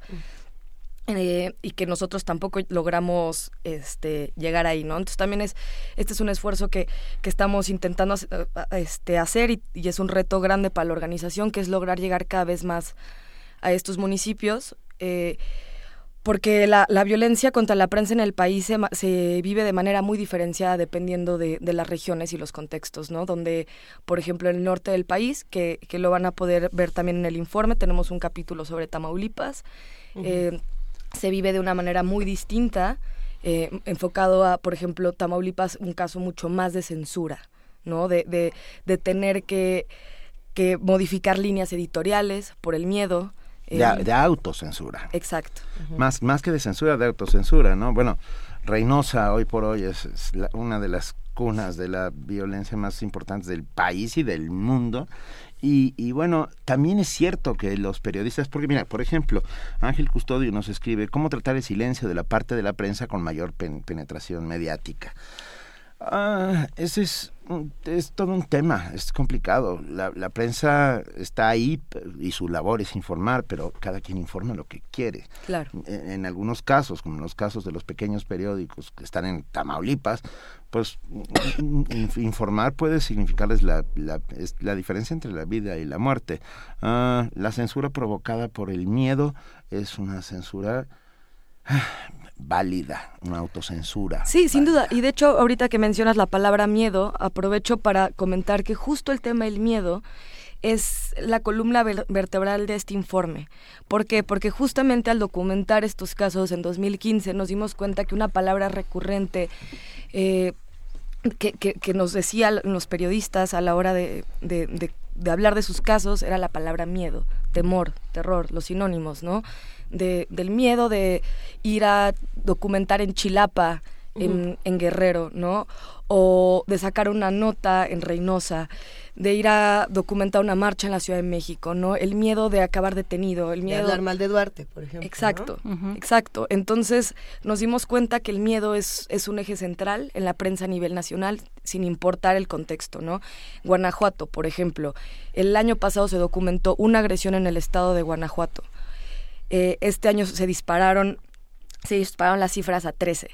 Entonces, a pesar de que 13 no suena como una cifra enorme, comparada con las 67 en la Ciudad de México y en Veracruz, pues para un contexto como Guanajuato, en donde, en donde generalmente la, la prensa no ha sido reprimida, eh, la, la prensa empieza a hablar de miedo, ¿no? Hemos hablado con periodistas en Guanajuato que piensas, uy, Guanajuato, un contexto relativamente tranquilo comparado con el resto del país, y dicen, no, si en la Ciudad de México ya no está seguro, si empiezan a aumentar las agresiones en lugares como Puebla, entonces lugares como Guanajuato tampoco estamos exentos, ¿no? En Guanajuato ya el año pasado se documentó un asesinato en Guanajuato, cosa que no había pasado, una detención arbitraria, un ataque con, con explosivos al automóvil de un periodista en Irapuato. Entonces nos damos cuenta que aunque los contextos cambien, la prensa a nivel nacional comienza a sentir este temor. Eh, cuando pensamos en, el miedo, como lo para como llamas esta columna vertebral de, la, de este informe, me, quedo pensando en cómo controlamos a las sociedades a través de, del miedo. Eh, lo, hemos platicado en diferentes mesas, lo hemos hablado en temas de literatura y de otras cosas, pero aquí viene mucho a cuento pensando en que cuando agredes a un periodista, no solo estás mandando un mensaje a la comunidad de periodistas, ¿cuál es el mensaje que le estás dando a los ciudadanos? No, sin duda, es que cuando matan a un periodista nos están, nos están callando a todos, están matando este, las posibilidades de la sociedad de estar informada, de, de, saber que, existen voces críticas. ¿no? Por ejemplo, un, yo creo que un caso clarísimo el año pasado que marcó y que fue un parteaguas en este sentir de miedo generalizado a nivel nacional fue el, fue el caso del multihomicidio en la Narvarte, ¿no? donde, donde cuatro mujeres y un periodista este, fueron brutalmente asesinados. Eh, una de las mujeres era una activista, y el, este Rubén Espinosa, periodista, fotoperiodista desplazado de Veracruz, fue asesinado. Entonces, en el momento que sucede esto en una colonia relativamente considerada tranquila en la Ciudad de México, no en el centro centro sur de la Ciudad de México, eh, pues se rompe esta, esta burbuja, esta idea de que, de que como periodista, como activista, si huyes de un lugar de violencia como Veracruz, no te va a alcanzar. No te va a alcanzar en la Ciudad de México, ¿no? Entonces yo creo que ese mensaje no solo fue recibido por la comunidad de, de periodistas en el país, pero como sociedad, ¿no? De sentir que, que, que, que, pueden meterse en un departamento, que pueden suceder estas, este, este, tipo de violencia tan brutal. Y que puede haber después, porque además eh, no solo no se victimiza solo una vez, ¿no? Se, sigue victimizando, que, que, después puede haber todas estas elucubraciones, eh, todas estas pantallas de, bueno, pues es que lo que pasa es que quién sabe, una vez más, quién sabe en qué estaban metidos, bueno, pero es que se dice que, ¿no? Había, había drogas y había no sé qué, y eh, el asunto de, del colombiano y todo esto, o sea, se empieza a manejar de tal manera que entonces ya ni siquiera puedes, puede verse en la opinión pública como un crimen contra un periodista. Claro. que se convierte en otra cosa. Sí, sin duda. De hecho, es algo que nosotros denunciamos mucho eh, el año pasado y lo seguimos haciendo, justo en el caso, en el caso de Rubén Espinosa, que particularmente acompaña artículo 19. Eh, fue todo el tratamiento que se le ha dado al caso desde las autoridades hasta hasta el papel que han tenido los mismos medios de comunicación, ¿no? La criminalización al salir a decir temas de drogas, ¿no? La filtración de información por parte de la Procuraduría del, DF, ¿no? que son temas que también, que también vamos a abordar en, en el informe. ¿no? ¿Qué, ¿Qué, sucede cuando, cuando se vuelve, cuando se revictimiza después de, de que un periodista ya fue agredido? A ver, Sandra Patargo de artículo 19, eh, ¿qué, hacen? Eh, digamos, pensando en, en, en, que son una organización internacional, ¿con qué lo comparan? ¿Cuál es su estrategia de acción? Eh, hay ¿Qué podemos hacer nosotros? ¿Hay luz al final del túnel o es el tren que viene hacia nosotros? No, claro, o sea, particularmente en, esta cuestión de luz al final del túnel, es muy difícil hablarlo cuando, cuando estamos presentando un informe que trata sobre el miedo. Pero de hecho, hay una sección, hay un capítulo en el informe eh, que habla que habla sobre las redes para vencer el miedo. Y es donde nosotros hemos encontrado esa, esa luz, ese motor eh, sentir que no solo estamos todos los días arrastrando este tema de violencia y que no hay que no hay alternativas, ¿no? Desde la misma sociedad, desde la misma prensa, nosotros hemos encontrado, por ejemplo, el caso de, red, de las redes de, autoprotección de periodistas, que es un fenómeno que, que se ha empezado a ser más frecuente a nivel nacional, ¿no? Hay redes que llevan más años, como la red de periodistas de Juárez, y luego tenemos redes eh, que empiezan a, crearse en lugares como Puebla o como Guanajuato que responden a este contexto, ¿no? Entonces, vemos a los periodistas mucho más solidarios, mucho más preparados para, para, para, cubrir este temas de violencia, eh, ¿no? Entonces, en muchos lugares como Guerrero, los periodistas en muchos casos ya no salen solos a dar cobertura, salen en grupo, se comparte la información, se están monitoreando, se están apoyando, cuando hay agresiones contra periodistas, ellos mismos salen a denunciar, otros medios replican las notas. Entonces... Es que claro, estamos muy acostumbrados, eso va en contra del instinto del instinto del periodista, ¿no? yo traigo de mi la nota, exclusiva. yo traigo mi nota. La lógica de la exclusiva. Entonces hay que romper con eso para ya en aras de un frente común, Sí. un frente más ciudadano, más que de, Y, y ese de tema de la solidaridad entre periodistas ha sido una respuesta a este tipo de violencia, ¿no? En lugares, por ejemplo, como, como Veracruz, pues tenemos el caso de, de Voz Alterna, que es un, colectivo en donde incluso Rubén Rubén Espinosa participaba, ¿no? Y ellos han, han tenido pues una respuesta a este tipo de, violencia, ¿no? Como estos ejemplos que doy de, de autoprotección, de, mismos talleres que ellos, que nosotros hemos apoyado en algunos casos y ellos ahora replican. Y yo creo que como sociedad, ahorita que lo mencionaban, pues es, es un tema parecido, ¿no? Es un tema de que muchas veces ha pasado, ¿no? Que las, las organizaciones nos unimos para denunciar ciertos temas, para salir a, hacer frente a denostaciones o este, a contextos particulares de, de violencia, ¿no? Se ha vivido este, es- eh, casos como lo de Ayotzinapa, que muchas organizaciones se unieron pues para, para acompañar este caso en conjunto. Eh, entonces, pues yo creo que ese es el papel que nos toca como organizaciones, como sociedad, estar informadas, estar, estar denunciando, estar exigiendo. Insistiendo, tocando la puerta, Y pues- levantando la voz. Claro, y también está el rol de, de la comunidad internacional, la prensa internacional, ¿no? Para nosotros es muy importante cuando, cuando la prensa internacional retoma estos temas, eh, cuando la comunidad internacional se pronuncia, que muchas veces ha pasado, que, que, que las relatorías de libertad de expresión ONU en la OEA eh, salen a denunciar este tipo de violencia, pues eso, eso hace un eco que, que, que tal vez las organizaciones nosotras solas aquí en México no lo logramos. Y se hace esta, esta caja de resonancia, pues es más presión para las autoridades. Nos escriben muchos de nuestros amigos que hacen comunidad con nosotros. Juan Ramírez Marín dice, hay un sector de los medios que está al servicio del poder, no son periodistas. Pues sí, pero de esos no hablamos. Estamos hablando de los que sí son periodistas y los que están denunciando quieren cubrir y los los que horrores, quieren sí. cubrir el horror, porque es la Ah. única manera de conjurar a los demonios y, perdón, de que todos estemos informados y sepamos cómo actuar en consecuencia. Ahora que tiene, tiene un punto Juan Ramírez Marín en lo que dice, y es que ah, también hay medios que se encargan de crear el terror. ¿No? que se encargan de, de fabricar el terror y no estamos hablando de los periodistas que están tratando de hacer una, una labor honesta sino de los que generan eh, este tipo de terror y que apoyan eh, ciertas ciertas manifestaciones de represión no pero bueno ya eso eso será eh, tema tema de otro espacio Sandra cuéntanos por favor el, el informe lo podemos conocer el viernes Mañana. No, Mañana. Este, el- la presentación del informe es el 17, Dice, pasado 17, mañana. jueves 17 a las 10 de la mañana Ah, en la estación Indianilla. Los esperamos ahí. Es, es para es para público en general. Puede llegar quien sea. Este, no nos interesa que, que, que venga como siempre la prensa y las organizaciones de la sociedad civil. Claro. ¿no? También las autoridades están, están invitadas, eh, pero también nos, nos interesa que vaya la sociedad, ¿no? Que, que, que se involucre, que, que vea este panorama. Y todos podemos ir Sí, entonces. sin duda.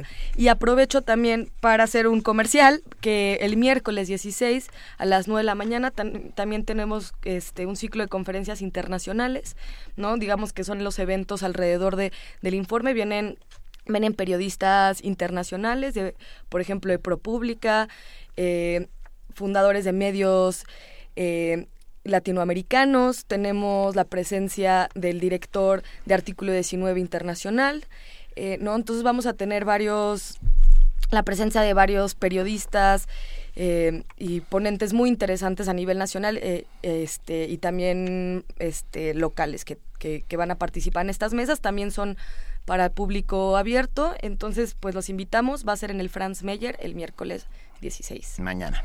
Sí. A las A las 9 de la mañana. nue- empieza a las 9 de la mañana. Una página web, eh, Sandra Patargo. www.artículo19 con número.org. punto. ¿Y, y tenemos alguna manera de ayudar a Artículo 19, nosotros como periodistas o la, o la, la gente de a pie, la sociedad civil?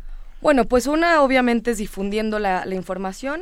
Eh, también se puede ayudar de manera este, económica. Justo vamos a estar difundiendo la, cuenta bancaria, ¿no? Porque se necesita para poder este, tener más alcance, pues las organizaciones de la sociedad civil que pues no, no, no tenemos, no somos de fines de lucro, pues necesitamos es- ese apoyo. Pues venga, te agradecemos mucho estar aquí esta mañana. Agradecemos a Artículo 19 su trabajo, su labor. Estaremos muy pendientes de todo lo que pase. Hablemos Ah, del informe. Hablemos del informe. y hablemos y no nos quedemos callados, pues hagamos todo lo posible porque se sepa una y otra vez lo que está sucediendo en el país y quiénes son los culpables. Encontremos a los culpables. Gracias, Sandra. Muchas gracias por la invitación.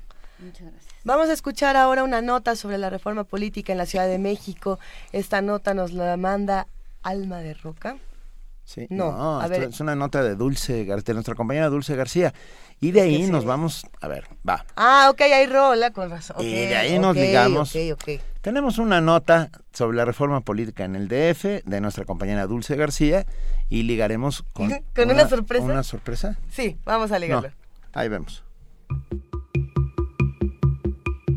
El contexto político de la capital del país será fundamental para definir su futuro, al menos durante los próximos 50 años. Así lo estimaron quienes encabezaron la mesa Reforma Política y Constitución de la Ciudad de México, organizada por el Instituto de Investigaciones Sociales de la UNAM. A decir de Manuel Perló, titular de esa entidad, el éxito que tenga el diseño de la nueva estructura de la Ciudad de México dependerá de la acumulación de propuestas diversas. Esto se va a nutrir necesariamente de todas las discusiones que se vayan generando. Cómo se van a abordar los temas de planeación, de presupuesto, de uso de suelo.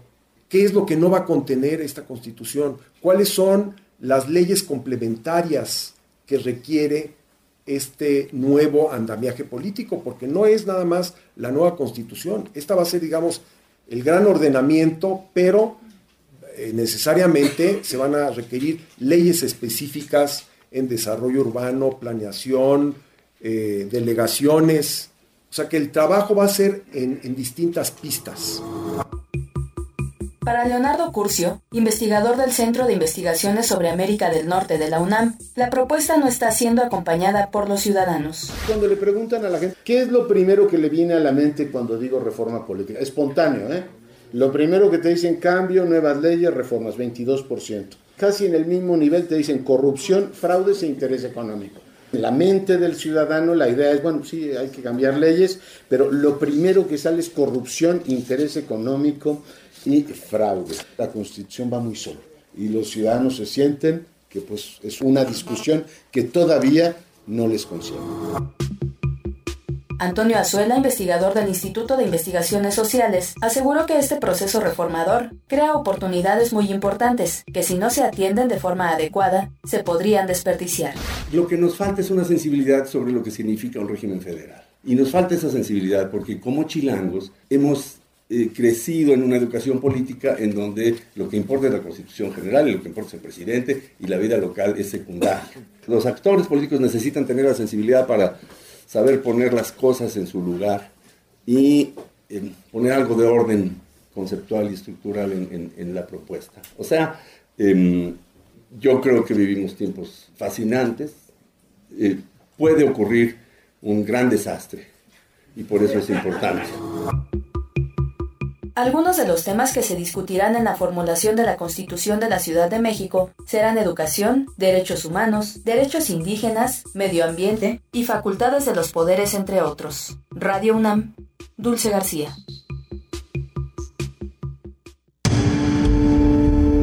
Primer movimiento. Donde todos rugen, el puma ronronea.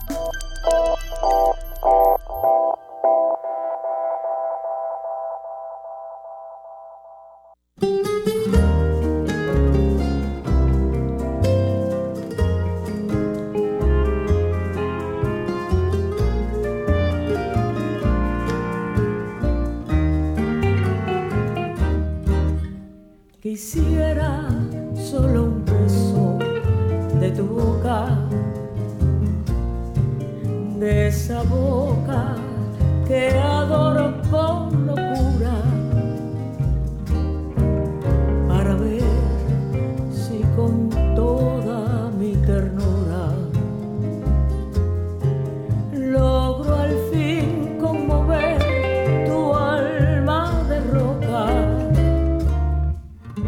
Que dices que tu amor no será mío, que tus labios nunca más han de besarme. Sé que sufres y tratas de olvidarme y que pagas mi amor con tus desvíos. No me importa que te alejes de mi lado, ni que quieras arrancarme de tu mente. Si el destino nos pone frente a frente, me amarás al igual que en el pasado.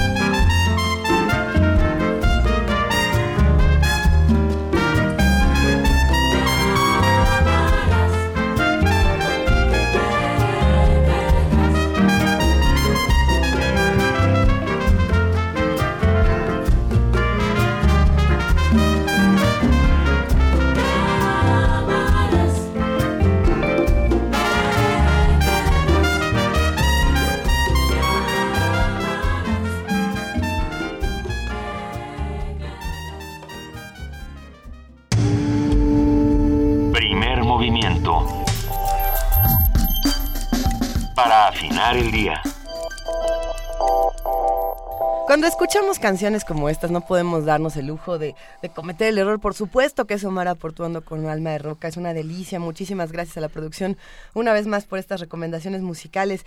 ¿Qué tal les está gustando? No, ya, ya he, he visto que Twitter está eh, muy vivo el día de hoy y que todos nos escriben. Espero que no desde el tránsito, desde donde sea. Eh, escríbanos, estamos en arroba P Movimiento, en diagonal, primer movimiento UNAMI, en el teléfono 5536 4339. ¿Así? Así es. ¿Así? Son las 8 de la mañana con 51 minutos. Estamos aquí en primer movimiento. Una extraña noticia. La senadora de Nueva Alianza, Mónica Arriola, hija de Elbaster Gordillo, falleció la noche de ayer. No sabemos todavía, no se sabe por qué. Tenía tan solo 44 años. Un caso, Te- te- vam- vamos a platicar más sobre un caso esto. extraño. No, no, no sabemos todavía por qué. Pero bueno, ustedes Gracias por comunicarse con nosotros, gracias por estar con, con nosotros. Judith Meléndez que dice, ¿qué tango francés tan argentino? El tango que tocó César, es cierto. Gracias. Pero era muy espectacular. ¿eh? Gracias por esa sección tan deliciosa que a todos nos, nos hizo recordar los buenos clásicos. Eh, se, se armó un buen debate de qué es un clásico para cada quien. No, no hemos dicho nada del concierto de los Rolling Stones. Yo sé que ya estuviste por allá. No, no estuve, vamos- no fui. Acabé no yendo, regalamos nuestros boletos a dos amigos, a dos personas muy queridas que no tenían boletos. no fuimos Luisa y yo? Nosotras yo- este, nos quedamos ¿No nos afuera. quieres, Benito? Sí las quiero, pero... Nosotros estábamos eso- sentaditas en Churubusco. Juan Inés y yo estuvimos en Pero Churubusco sí bailando juntas. Ajá. Seguro que hey, sí. hey, you, you, get out of my cloud. ¿Así? ¿Así? Eh, Últimamente Juana Inés canta mucho y eso nos llena de felicidad. Sí, Juana Adam Beldarrain lo notó. Lo notó en, en Poesía Necesaria. Eh, Adam Beldarrain es- está haciendo un blog eh, muy bonito en Tumblr, que le agradecemos muchísimo, querido amigo Adam Beldarrain, eh, donde está subiendo uno a uno los poemas de Poesía Necesaria. Ya tengo el mío, pero todavía estoy aceptando recomendaciones. ¿Qué? ¿Tuviste tiempo de escogerlo? Tuve mucho tiempo de reflexionar qué poema podía servir, no poemas para el tránsito, sino qué hacer eh, para no generarnos falsas necesidades y eh, los libros. Fíjate, hablando de, de todo lo que te sucedió hoy en el segundo piso, Rafa Olmedo dijo, no recuerdo cómo acaba la autopista del sur de Cortázar. Tal vez, Yo si sí. les- yo también. Ah, Hoy ah, lo vivimos. a ver, pero ah, si, si mal no recuerdo, Rafa, termina bien. Quiero decir, de repente el nudo igual que comenzó, desaparece. como, como sucede como en sucede, las además, como sucede de manera inexplicable. ¿Sabes? Hay, hay algo muy curioso en esta ciudad que se llama el tráfico de mirones. No sé si ustedes lo conozcan. De repente, Cuando hay un accidente y todos se paran a Todos se paran, pero el accidente es en la otra calle y todo el mundo se detiene a ver qué sucedió. Somos rete chismosos. Pero sucede en muchas, civil- muchas Sí, civilizaciones. sucede le en, to- llaman. sí, en todas las civilizaciones motorizadas. En, en eh, Estados Unidos el término que usan es rubberneckers. Mm. Que es eh, literalmente, literalmente que tienes cuello de goma. ¿No? Porque te quedas, Te quedas viendo. ¿no? Pero en este caso en particular, lo que está su- suce- sucediendo el día de hoy en la ciudad, Ángel Custodio nos manda también un tuit que me parece interesante. Dice, y si yo no soy usuario, y se refiere a, a la supervía, que es la que está generando todo el tránsito en periférico, ¿por qué tengo que ser afectado por la inoperancia de los mercaderes? Se refiere a, sí. a todo el tránsito que se genera en, en un pequeño cuello de botella. Y, y bueno, ahí es bien interesante porque eh, sí, no se puede desahogar, no hay manera, aunque sea la autopista grande que atraviesa como una vena gigantesca. Y como una Misael arteria. Chaboya, otro de los amigos que hacen comunidad con nosotros, dice, la contingencia ambi- ambiental sería menor si no usáramos vehículos contaminantes privados, por supuesto. Yo no usaré mi moto para ir al centro.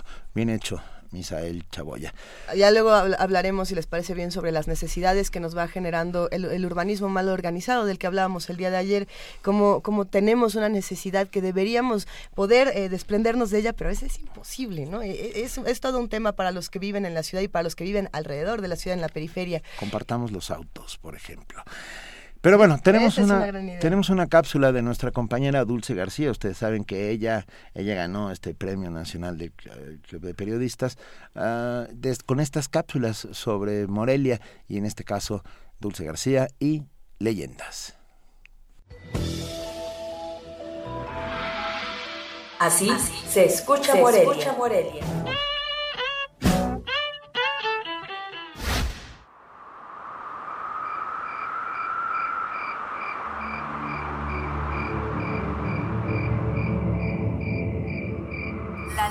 Se transmite de boca en boca.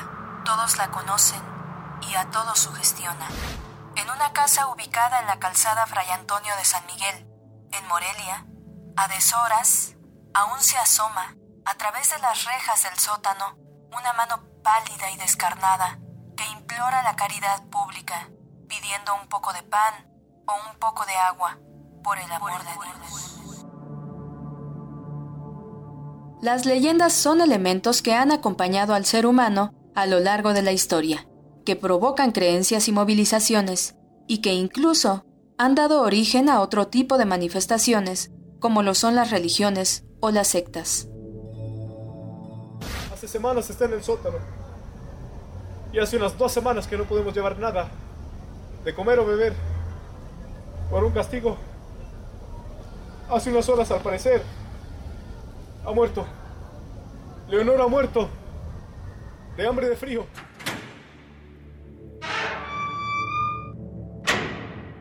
La leyenda se titula La mano en la reja, y es una de tantas que se han ido contando en Morelia a lo largo de los años. Fue el magíster Francisco de Paula León quien se dio a la tarea de recopilar las leyendas referidas por la tradición oral. A través de la narración de estas leyendas, Kenitay Solorio, guía de turistas, deja claro a los visitantes de Morelia por qué esta ciudad ha sido nombrada Patrimonio de la Humanidad. Históricamente hablando, Morelos, nacido aquí, eh, dio las bases de los tres poderes de la Unión. Por ejemplo, eh, tenemos la única catedral cristológica de aquí de, este país y eh, es un conjunto donde se guardan 1114 monumentos con más de 100 años. Está la casa de la primera conspiración en pro de la independencia.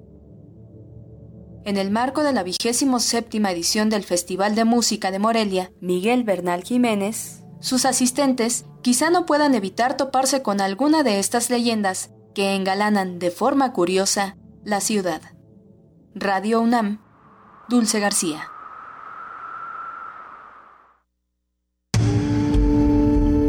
Primer movimiento. Donde la raza habla.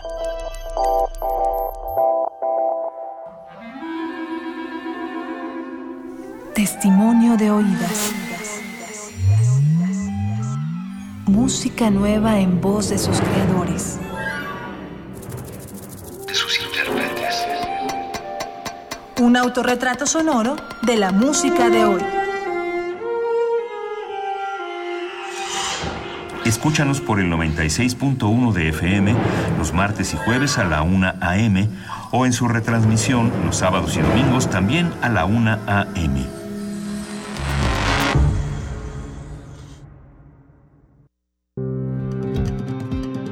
Luchamos y lo conseguimos.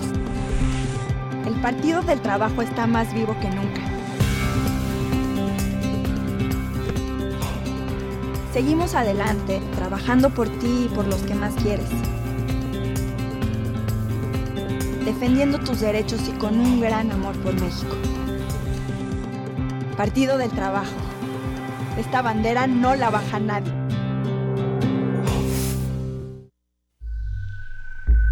Un acuerdo secreto entre dos o más personas que tienen la misión de gestar algún plan o daño. Todo poder es una conspiración permanente. Honoré de Balzac. La tesis novena sobre la locura es una desgracia personal. El filósofo alemán, pero es un asunto público. Solía decir todo Así fue por Viaja por míticos lugares y vuelve a momentos clave en la historia, recordando a grandes filósofos en Conspiraciones. Programa de disertaciones filosóficas sobre temas históricos y culturales. Acompáñanos en un viaje a través del tiempo con la guía de Otto Cázares. Lunes y miércoles a las 2.15 de la tarde. Retransmisión martes y jueves a las 10 de la mañana. Por el 96.1 de FM. Radio UNAM.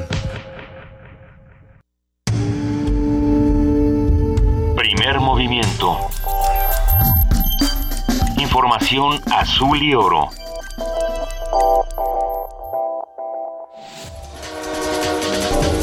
Corte informativo. La Unión Astronómica Internacional que preside Silvia Torres Castilleja, investigadora emérita de la UNAM, recibirá la medalla de Edimburgo en el marco del Festival Internacional de Ciencia que se celebrará en Escocia. El galardón reconoce los esfuerzos de dicha organización por difundir diversos aspectos relacionados con la astronomía. La Asamblea Legislativa de la Ciudad de México ratificó el convenio con la Fundación UNAM para otorgarle 10 millones de pesos y continuar con la entrega de mil becas a estudiantes de licenciatura. La Dirección General de Epidemiología del Gobierno Federal informó que los casos de Zika en el país pasaron de 143 a 151, en tanto que el número de embarazadas con el virus pasó de 20 a 25. Chiapas es el estado que concentra el mayor número de casos con 75, le sigue Oaxaca con 59. Un grupo de ciudadanos denunció ante la Fiscalía Anticorrupción al gobernador de Monterrey, Jaime Rodríguez Calderón, por nepotismo. De acuerdo con los denunciantes, un primo y una sobrina del mandatario cobran la nómina del gobierno.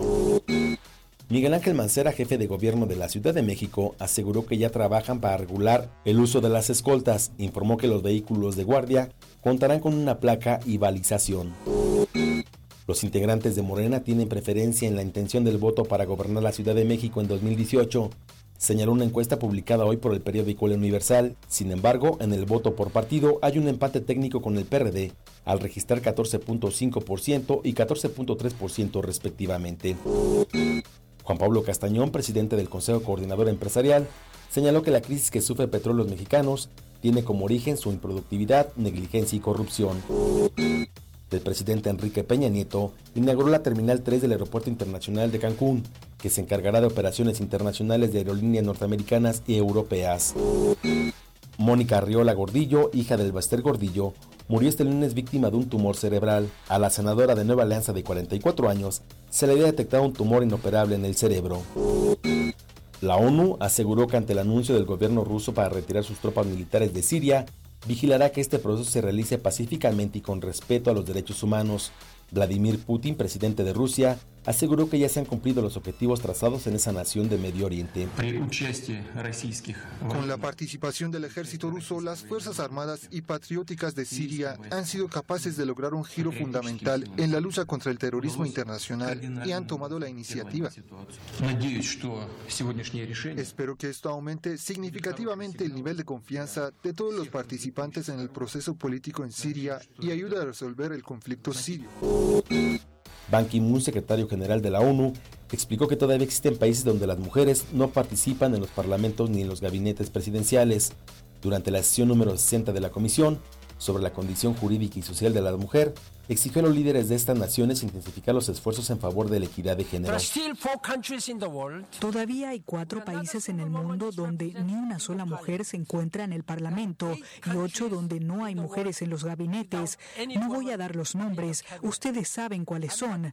Les urjo a cambiar esto. Yo estaré vigilando ese progreso y presionando hasta el último día de mi mandato, hasta que haya mujeres en todos los parlamentos y todos los gabinetes. Hasta aquí la información, lo esperamos en nuestro corte vespertino. Primer movimiento. Donde todos rugen, el puma ronronea.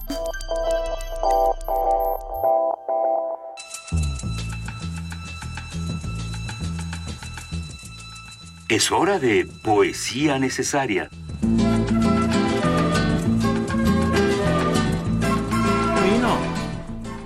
Vino Benito, es Ah. Roberto Duque y ya está aquí afuera de la cabina. Perdón, ese. Ah, mira, sí vino. Es que decía enlace telefónico, pero aquí está ya Ah, afuera Roberto Duque. que en Hola, unos Roberto minutos- Duque. En unos minutos estará con nosotros. Por lo pronto, toca poesía necesaria y toca a Luisa, que tuvo mucho tiempo para escoger su poema mientras estaba en la autopista, Sí. literalmente en la autopista del sur. Ajá, así, así fue como, como sucedió este asunto. Y, y pensando en cómo dejar de generarnos necesidades o tener las necesidades eh, más deliciosas, yo pensaba en los libros, en cómo llenar nuestra casa de libros, eh, tener que, que, nuestra necesidad más básica sea, sea leer y generar emociones a partir de la lectura. Y bueno, hay un poema bellísimo de Eusebio Rubalcaba, ustedes recuerdan a Eusebio Rubalcaba. Un eh, hilito de sangre. el hilito de sangre, que después hizo película y a la gente no le gustó mucho, pero el Pero libro... el hilito es muy bueno. Sangre Lo es que tú necesitas es tener una bicicleta, ¿no es de él También, también? Sí, también, y el diablo bueno. no quedó decepcionado. Tiene, tiene muchos poemas. El portador tiene- de la fe. Tiene, tiene poesía, tiene novela. Y Eusebio Rubalcaba también participaba en una revista de rock, no sé si recuerdan La Mosca en la Claro. pared. Ahí él tenía una columna con José Agustín. ¿Eh? La mosca en la pared la hacía Hugo García Michel. si no me equivoco. Sí, sí, sí. Eh, un- una revista que a muchos nos dio eh, esta educación sentimental musical. Pero bueno, aquí vamos a hablar de libros y les queremos presentar este poema de Eusebio Rubalcaba. Te prometo una cosa, llenar tu casa de libros, que no se pueda caminar, que la gente que invites diga qué diablos está pasando, que ya no existen para ti más que los malditos libros, se te van a enredar en el pelo, en las piernas. Cuando te bañes vas a ver que están ahí, entre el agua de la regadera y el champú. Entonces te vas a reír, te vas a reír como nunca, y los libros van a salir del baño y se aprestarán a colmar el pasillo y la cocina y la cama. Eso, tu cama. No te dejarán hacer el amor, porque primero tendrás que leerlos, y eso llevará tiempo. Sobre todo porque ahí estarán Dante y Petrarca, Shakespeare y Tennessee Williams, y todos los que han escrito por amor y de amor. ¿Habrá quien separe una cosa de la otra? Y Leopardi, claro, y Cernuda, y José María Álvarez, cien veces José María Álvarez, y Jaime Gil de Viedma, y perdón por insistir, ya lo dije, todos aquellos cuya lectura te inflama la sangre, porque querrán estar cerca de ti, porque el amor te antecede y te rubrica, y el amor dice ella ama y a ella la amo, eso dice el amor. Entonces los libros saturarán tu vida de alegría y de dolor, porque esto no hay modo de cambiarlo. Y cuando te acerques a la cama a conciliar el sueño bendito, y cuando desdobles las sábanas y ansíes por fin reposar la jornada, advertirás un gran bulto que ocupa lo suyo.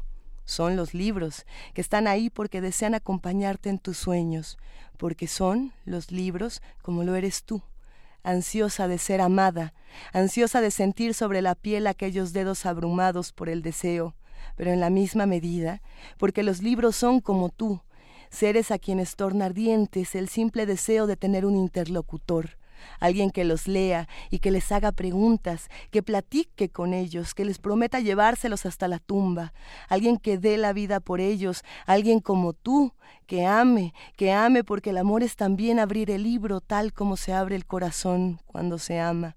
Pero también te prometo otra cosa, llenar tu casa de música. Otro día hablaremos de eso. Primer movimiento. Escucha la vida con otro sentido.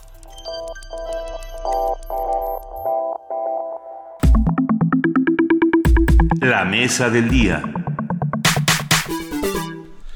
El Instituto Nacional Electoral aprobó 50 de las 75 solicitudes de ciudadanos que manifestaron su intención de participar en la elección de 60 diputaciones de la Asamblea Constituyente de la Ciudad de México. De las aprobadas, 13 corresponden a mujeres y 37 a hombres. Los candidatos aprobados deberán obtener el respaldo de 73.792 votantes de la capital, es decir, del 1% de la lista nominal de electores para solicitar su registro a las autoridades electorales antes del 5 de abril. El periodo de campaña para los candidatos independientes iniciará el 18 de abril y concluirá el 1 de junio.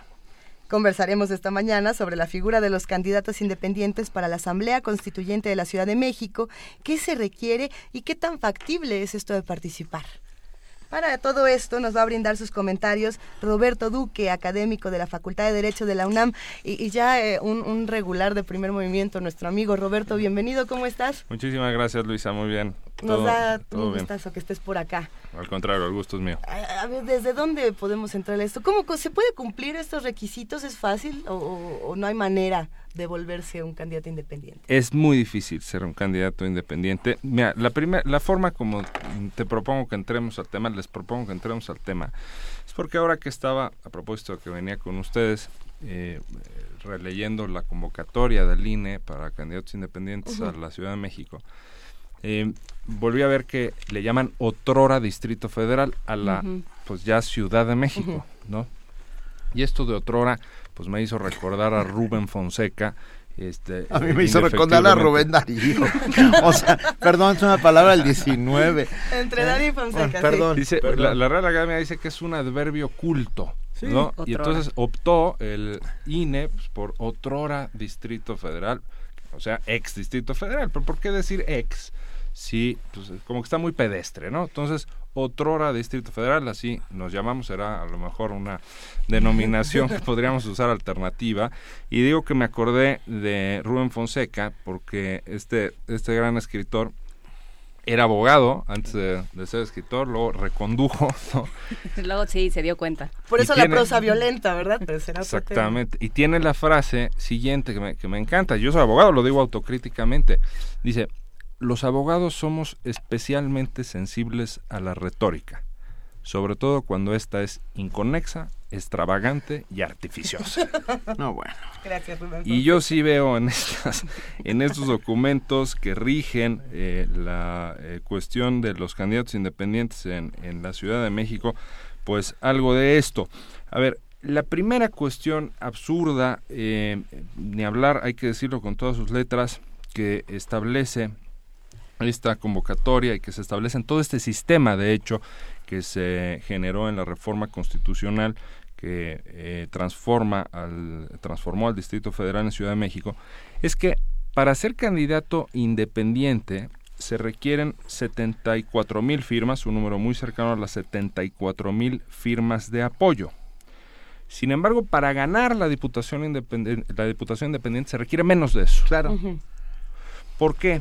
Eh, porque como es un sistema en el que, eh, ya lo platicábamos aquí en su oportunidad, habrá 100 diputados de la Asamblea Constituyente, 60 de los cuales son electos popularmente. Los otros 40 son a dedo, eh, designados por la clase política, una cosa pues muy, muy, muy singular. De los electos democráticamente, se divide la votación total entre el número de diputados a elegir democráticamente, o sea, entre 60.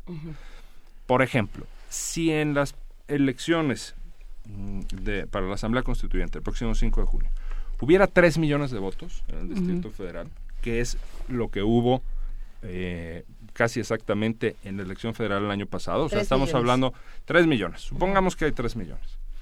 O sea, hay que dividir los 3 millones entre 60 y nos queda un que llaman ellos cociente natural. Es algo así como cuánto cuesta en votos, entre comillas por supuesto, cada diputación. Y resulta que nos queda en 50 mil. Entonces tú con 50 mil votos, en ese supuesto, mm, ganas la candidatura independiente, ¿no? ganas la diputación por la vía independiente. Sin embargo, les piden eh, pues vez y media eso de, firmas. 74 mil. Esta es una cuestión eh, eh, realmente muy sorprendente y que nos refleja lo difícil que es conseguir estas firmas, especialmente si se trata de ciudadanas y de ciudadanos que provienen de la sociedad civil que no están ligados a la partidocracia, que no tienen alguna estructura que, los esté ayudando a conseguir la candidatura independiente. ¿Cuál es la razón para que no sean 50 mil votos? ¿Se ha, ¿Se ha dado alguna justificación para pedir 74 mil?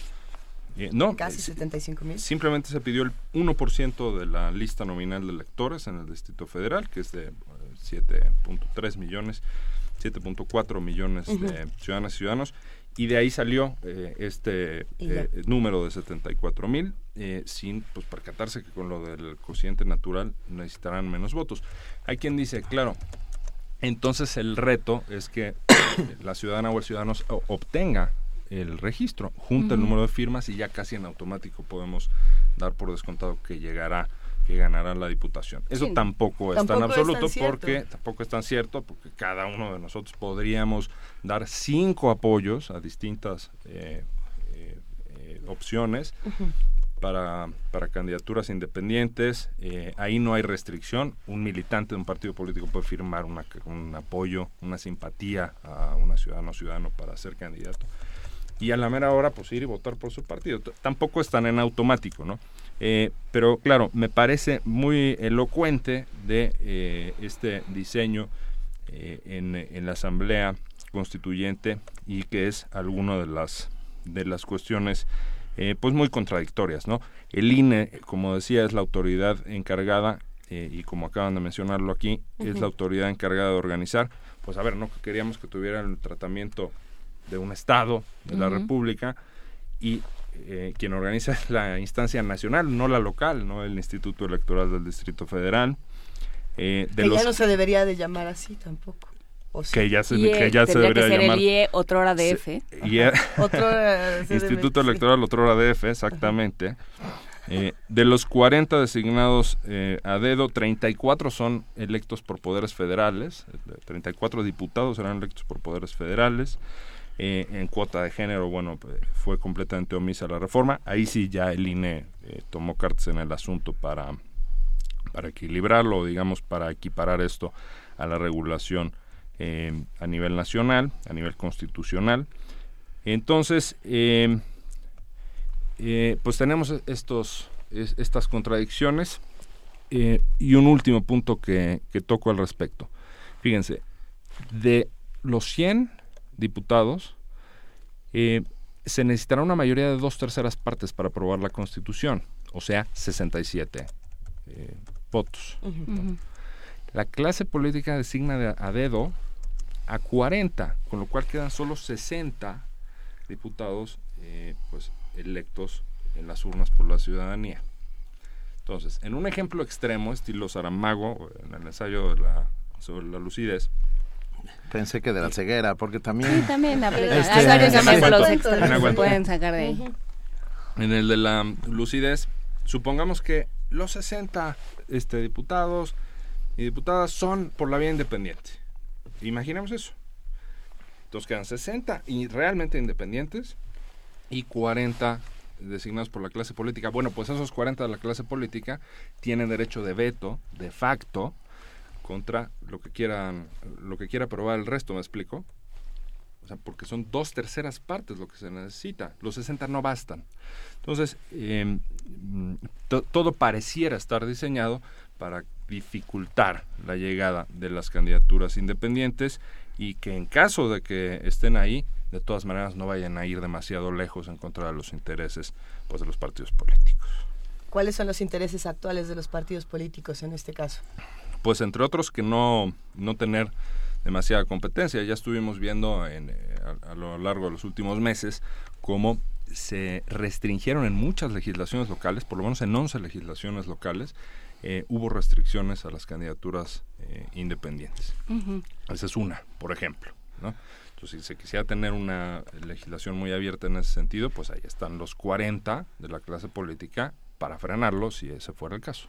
Bueno, pero también estos estos 40 se ha dicho que son eh, que son ciudadanos, ¿no?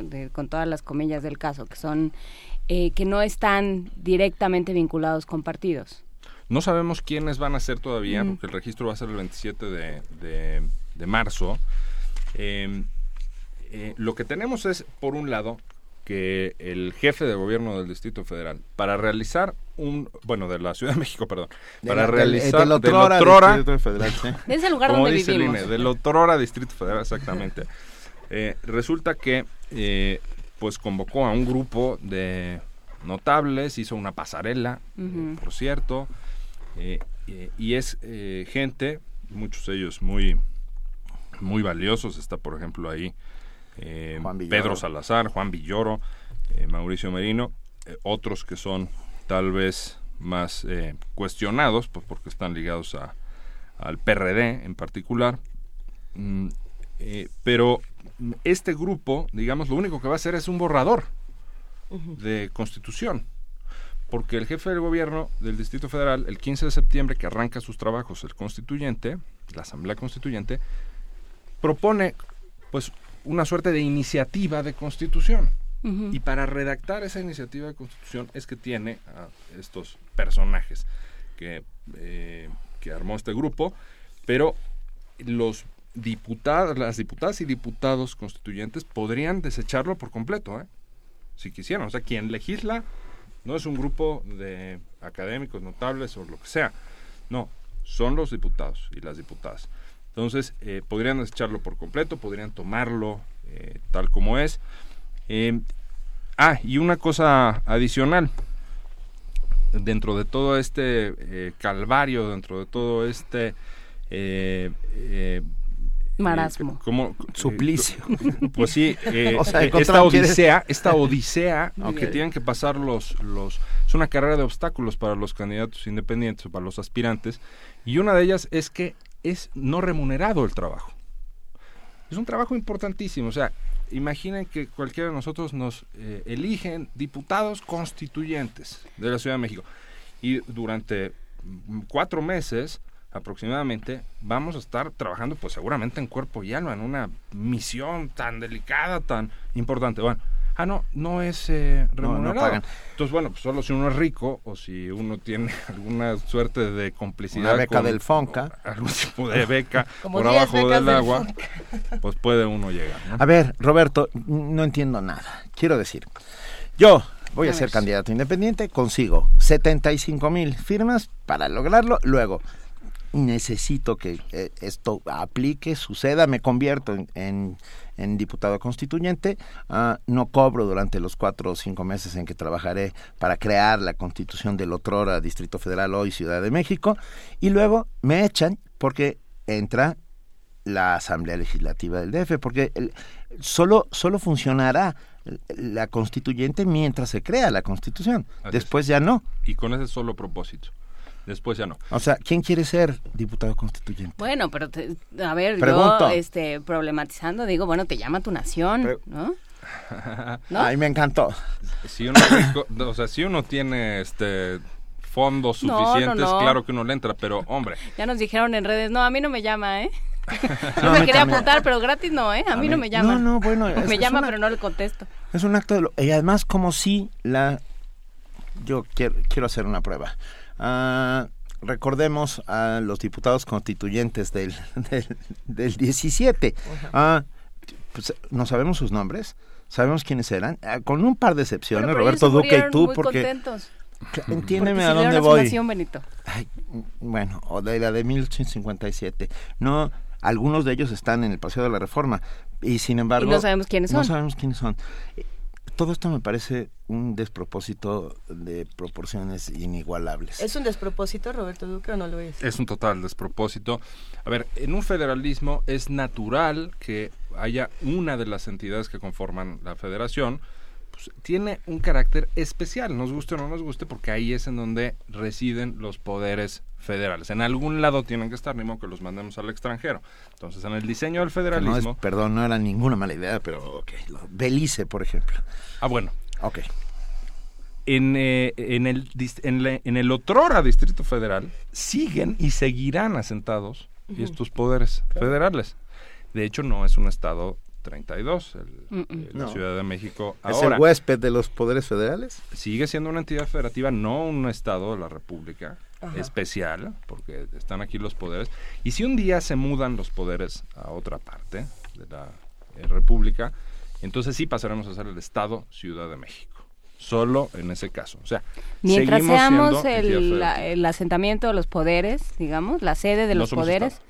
No somos Estado. No somos Estado. Y entonces, ¿qué estamos haciendo? Bueno, pues el despropósito es precisamente ese. Yo no sé si en la ciudad, por ejemplo, de Washington, les moleste mucho llamarse Washington DC en lugar de Washington City, o ciudad de Washington. No lo creo.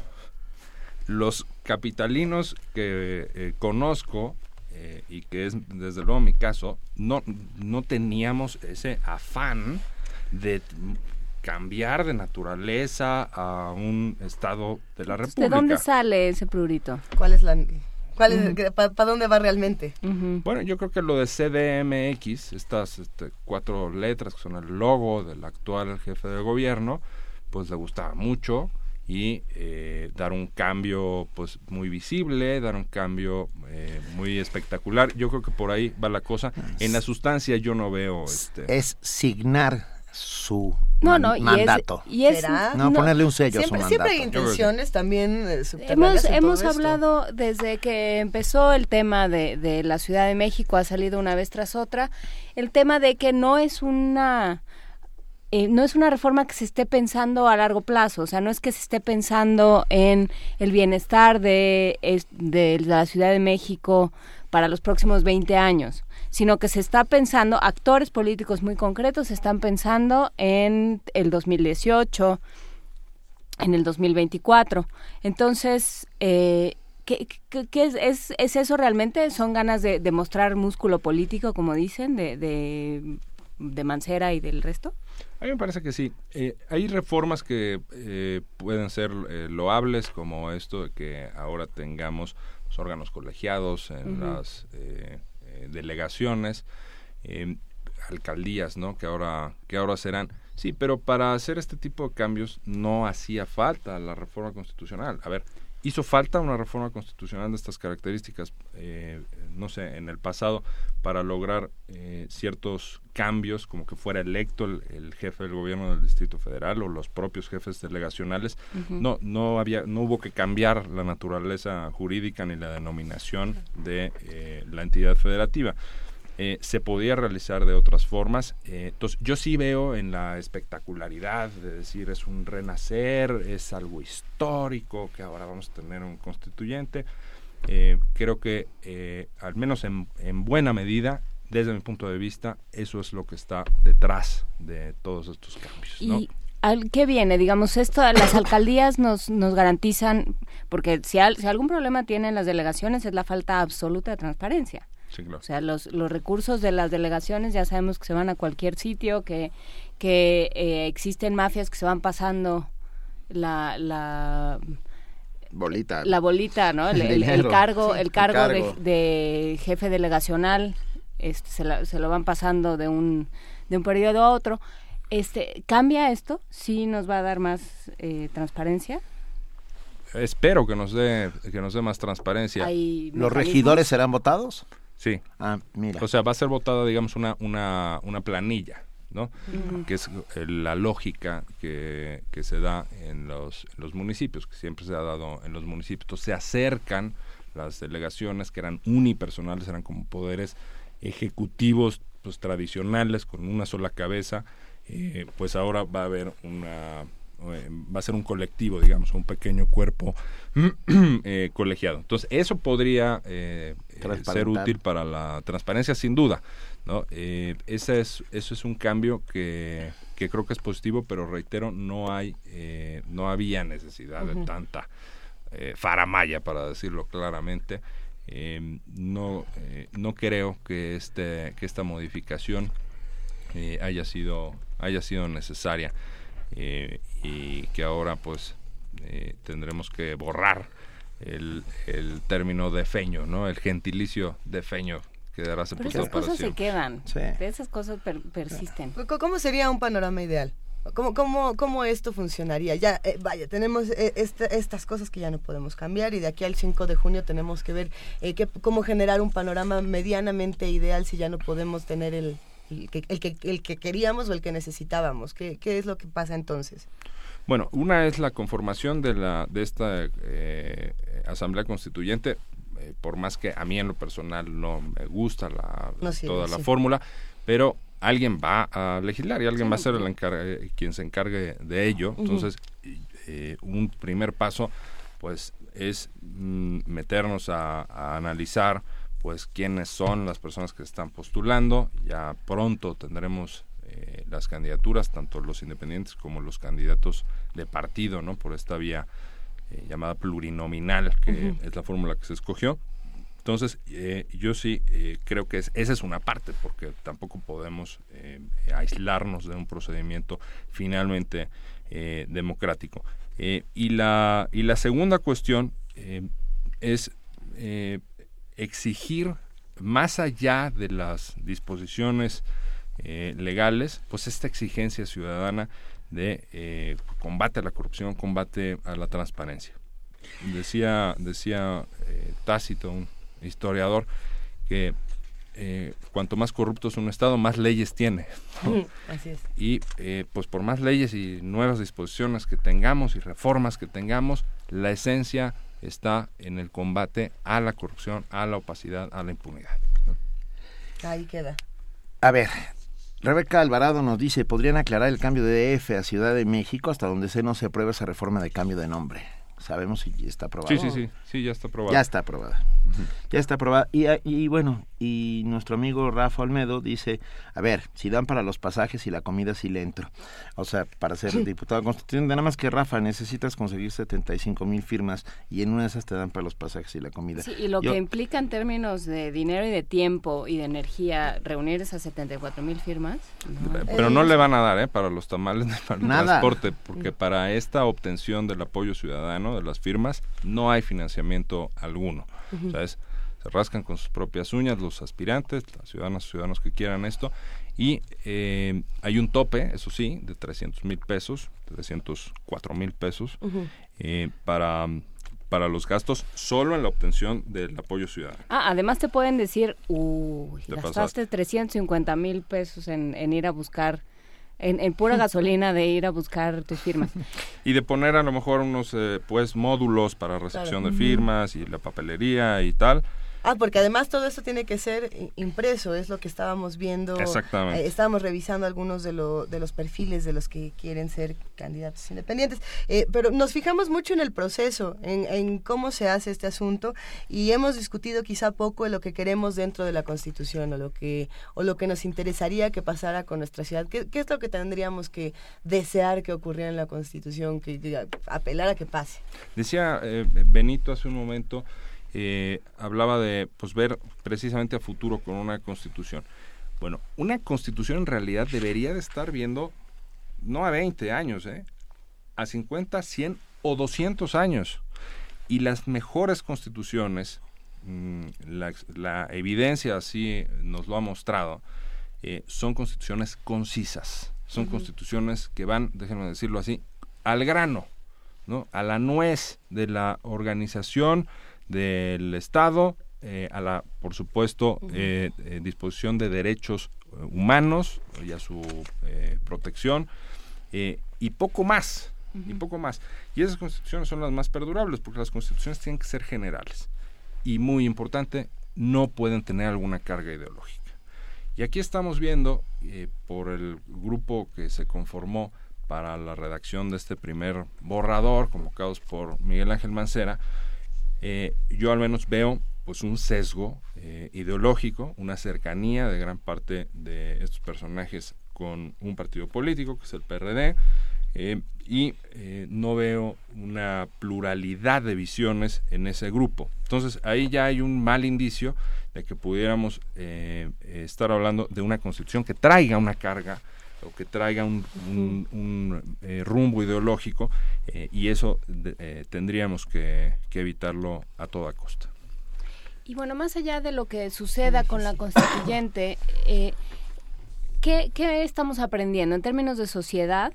¿no? Este, con estos primeros esfuerzos, em, en términos no solo de sociedad, sino de vínculo de sociedad y partidos. ¿Cómo, cómo quedamos? Porque, porque ahí viene el 2018, no pinta fácil, pinta que como para que nadie esté contento, salvo la clase política y los banqueros, que mira qué contentos andan. y, em, y mientras los ciudadanos, ¿qué, ¿qué estamos aprendiendo? Cada vez más grande la distancia eh, entre gobernantes y gobernados, Juana Inés.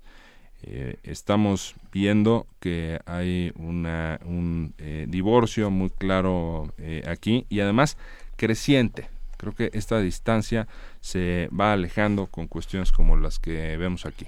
La figura de, las, de los candidatos independientes nos lo muestra con claridad.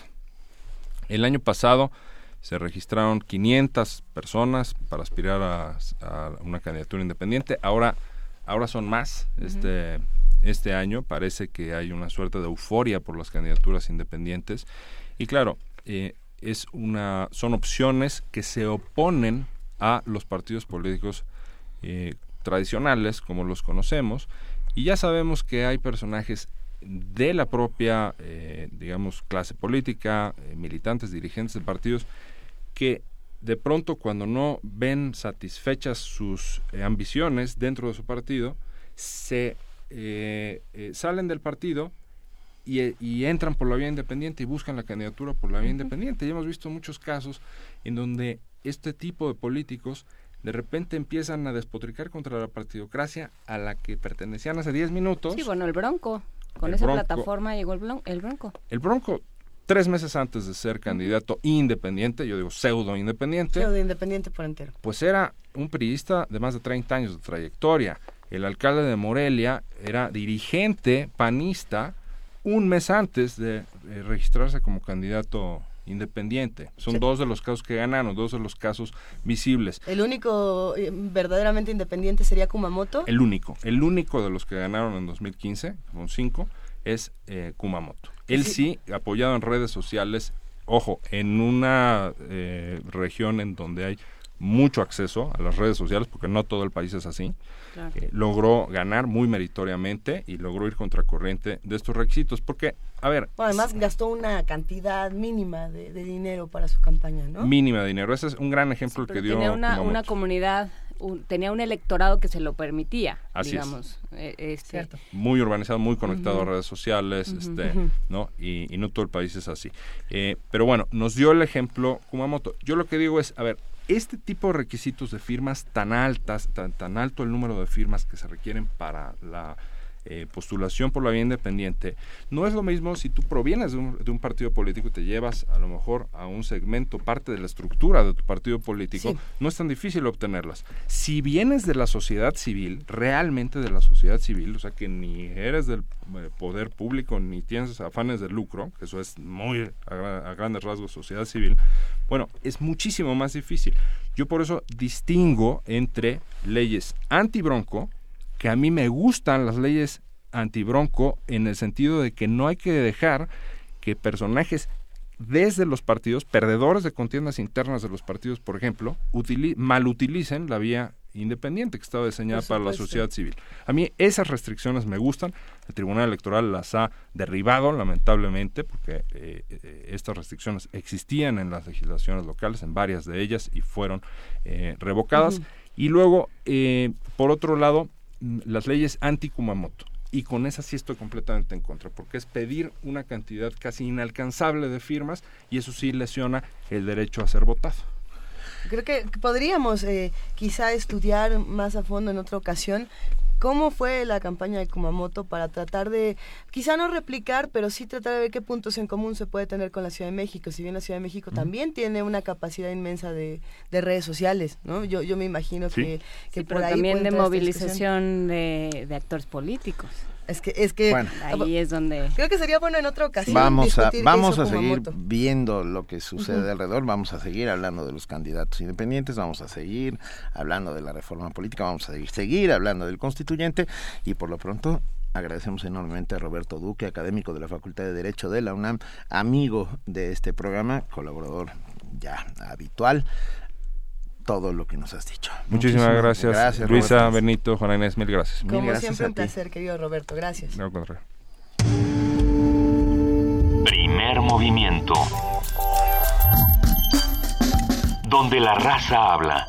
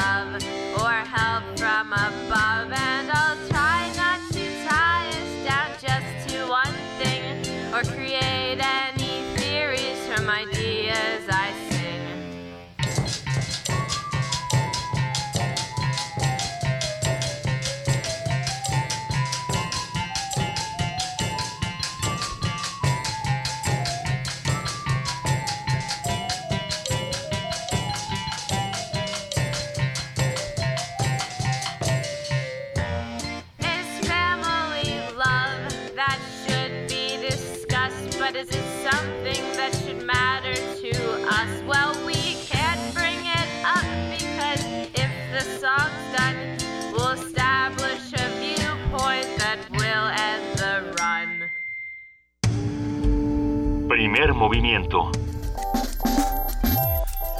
Escucha la vida con otro sentido.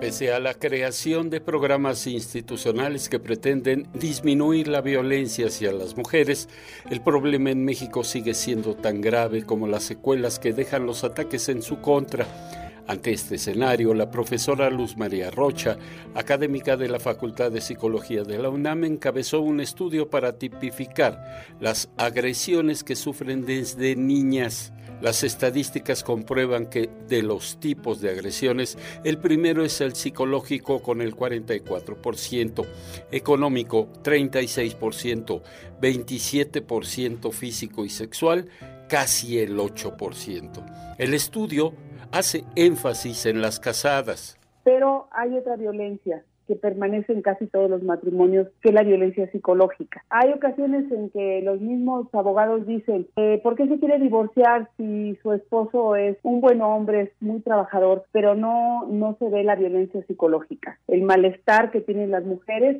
por una pareja?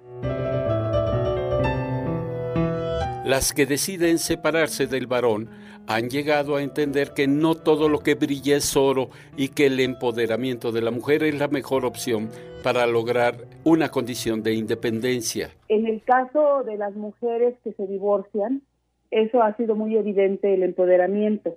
Por eso mi trabajo sobre esta investigación ha sido sobre eso, sobre el empoderamiento y divorcio. Las mujeres que durante muchos años han estado conviviendo con una pareja en donde él es el proveedor y ellas no han, no han, no se han desarrollado profesionalmente, entonces no tienen las habilidades en ese momento.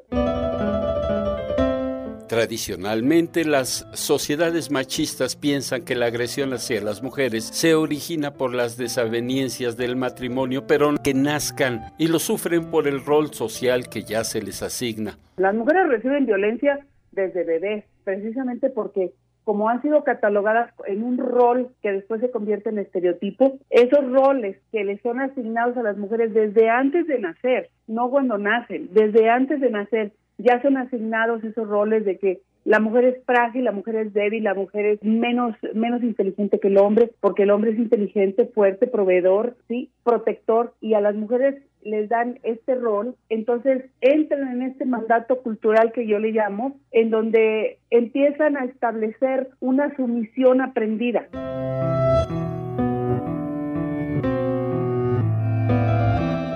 El panorama desolador 25 de cada mil mujeres son víctimas de los cuatro tipos de violencia, muchas de ellas desde los 15 años, ya sea a manos del padre, hermano o esposo. Y lo peor, las leyes no han logrado disminuir y mucho menos resolver esta situación. México ocupa el lugar 23 en la lista de feminicidios y está en el top 10 de homicidios con arma de fuego. Entidades como el Estado de México, Chihuahua y Guerrero demuestran la incompetencia gubernamental al respecto. El Tribunal Electoral del Poder Judicial de la Federación anunció un protocolo ante la violencia política contra las mujeres que junto con las reformas legislativas representan una carta de buenas intenciones. Sin embargo, se requieren acciones concretas, preventivas y correctivas. Para Radio UNAM, Jorge Díaz González.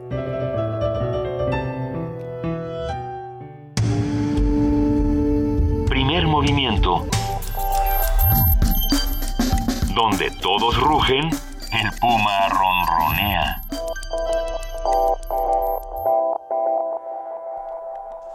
Hacía mucho que no poníamos estas canciones de las 60 Second Songs que nos regala la producción. segundos. Son buenas, ¿no?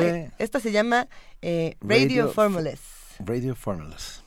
Y luego escuchamos la cápsula de nuestro compañero Jorge Díaz.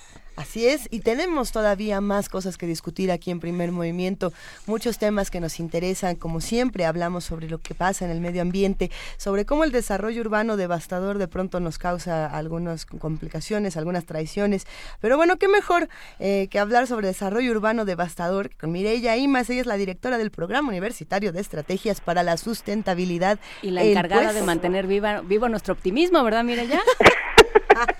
Sí, mano. Hola, Mireya, Ahora sí buenos me días. sentí mal. Buenos días, Luisa, con Inés Benito. ¿Cómo, cómo No estás, Mireya? Mireya, está bien Yo también. estoy aquí documentando el, pe- el pesimismo, ¿verdad? Ajá. ¿Qué, Pero qué- qué pasa? no ¿Qué, pasa qué ha nada. pasado? No pasa nada. O sea, ustedes respiren profundo, que tampoco No, pasa nada. Un poquito No respire más de profundo. Si respiramos ¿Qué profundo, que la, eh, la contaminación se nos va a meter y más con este desarrollo urbano que ha generado un tránsito espeluznante el día de hoy. Pues sí, bueno, el desarrollo urbano y un montón de cosas, Así ¿no? O sea, yo, este es un tema multifactorial, o sea, no podemos decir que sea una sola cosa. Este, se conjuntan ahora sí que varios elementos para estas tormentas perfectas, pero pues uno de ellos es básicamente pues el tema de que las verificaciones yo creo que están empezando a dejar mucho que ver, o sea, yo ya veo vehículos ostensiblemente contaminantes por todos lados, un incremento en el, en el número de autos que están circulando y bueno, pues eh, si más tráfico y más autos circulando y menos este, aplicación de la ley, este, pues, pues más, más contaminación, ¿no? Pues sí. Claramente. Pues sí. Oigan, pues yo les quiero platicar, ese se los voy a deber para el próximo martes, vamos a hacer un estudio más a profundidad de lo que ha pasado en estos días y hoy, pues como habíamos quedado de ver, vamos a, a re- tratar de responder una pregunta de un radio escucha de lo que estaba ocurriendo en la Peña en Valle de Bravo este y comentar un poco acerca de este y otros casos parecidos que están así como pues saliendo como hongos por todos lados, ¿no? Por toda la geografía nacional, repitiendo un modelo de urbanización que claramente agrede el ambiente, pero también la convivencia, la movilidad, como lo estamos viendo en la ciudad, la equidad y para decirlo mal y rápido, pues es devastador. En el caso particular de La Peña en Valle de Bravo, este es un mirador ubicado que frente al lago, precisamente. Em, el INA, el Instituto Nacional de Antropología e Historia, ordenó desmantelar y enterrar estructuras prehispánicas para dar paso a la construcción de un centro comercial en el predio conocido como Casa de Ídolos, de acuerdo con un reportaje del portal electrónico de Carmen de Aristegui Noticias. En el sitio, en este sitio de la Peña, existen vestigios de la cultura matlatzinca que datan de 600 años antes de nuestra era. Incluye cientos de entierros, ofrendas, esculturas, edificios administrativos y habitacionales prehispánicos.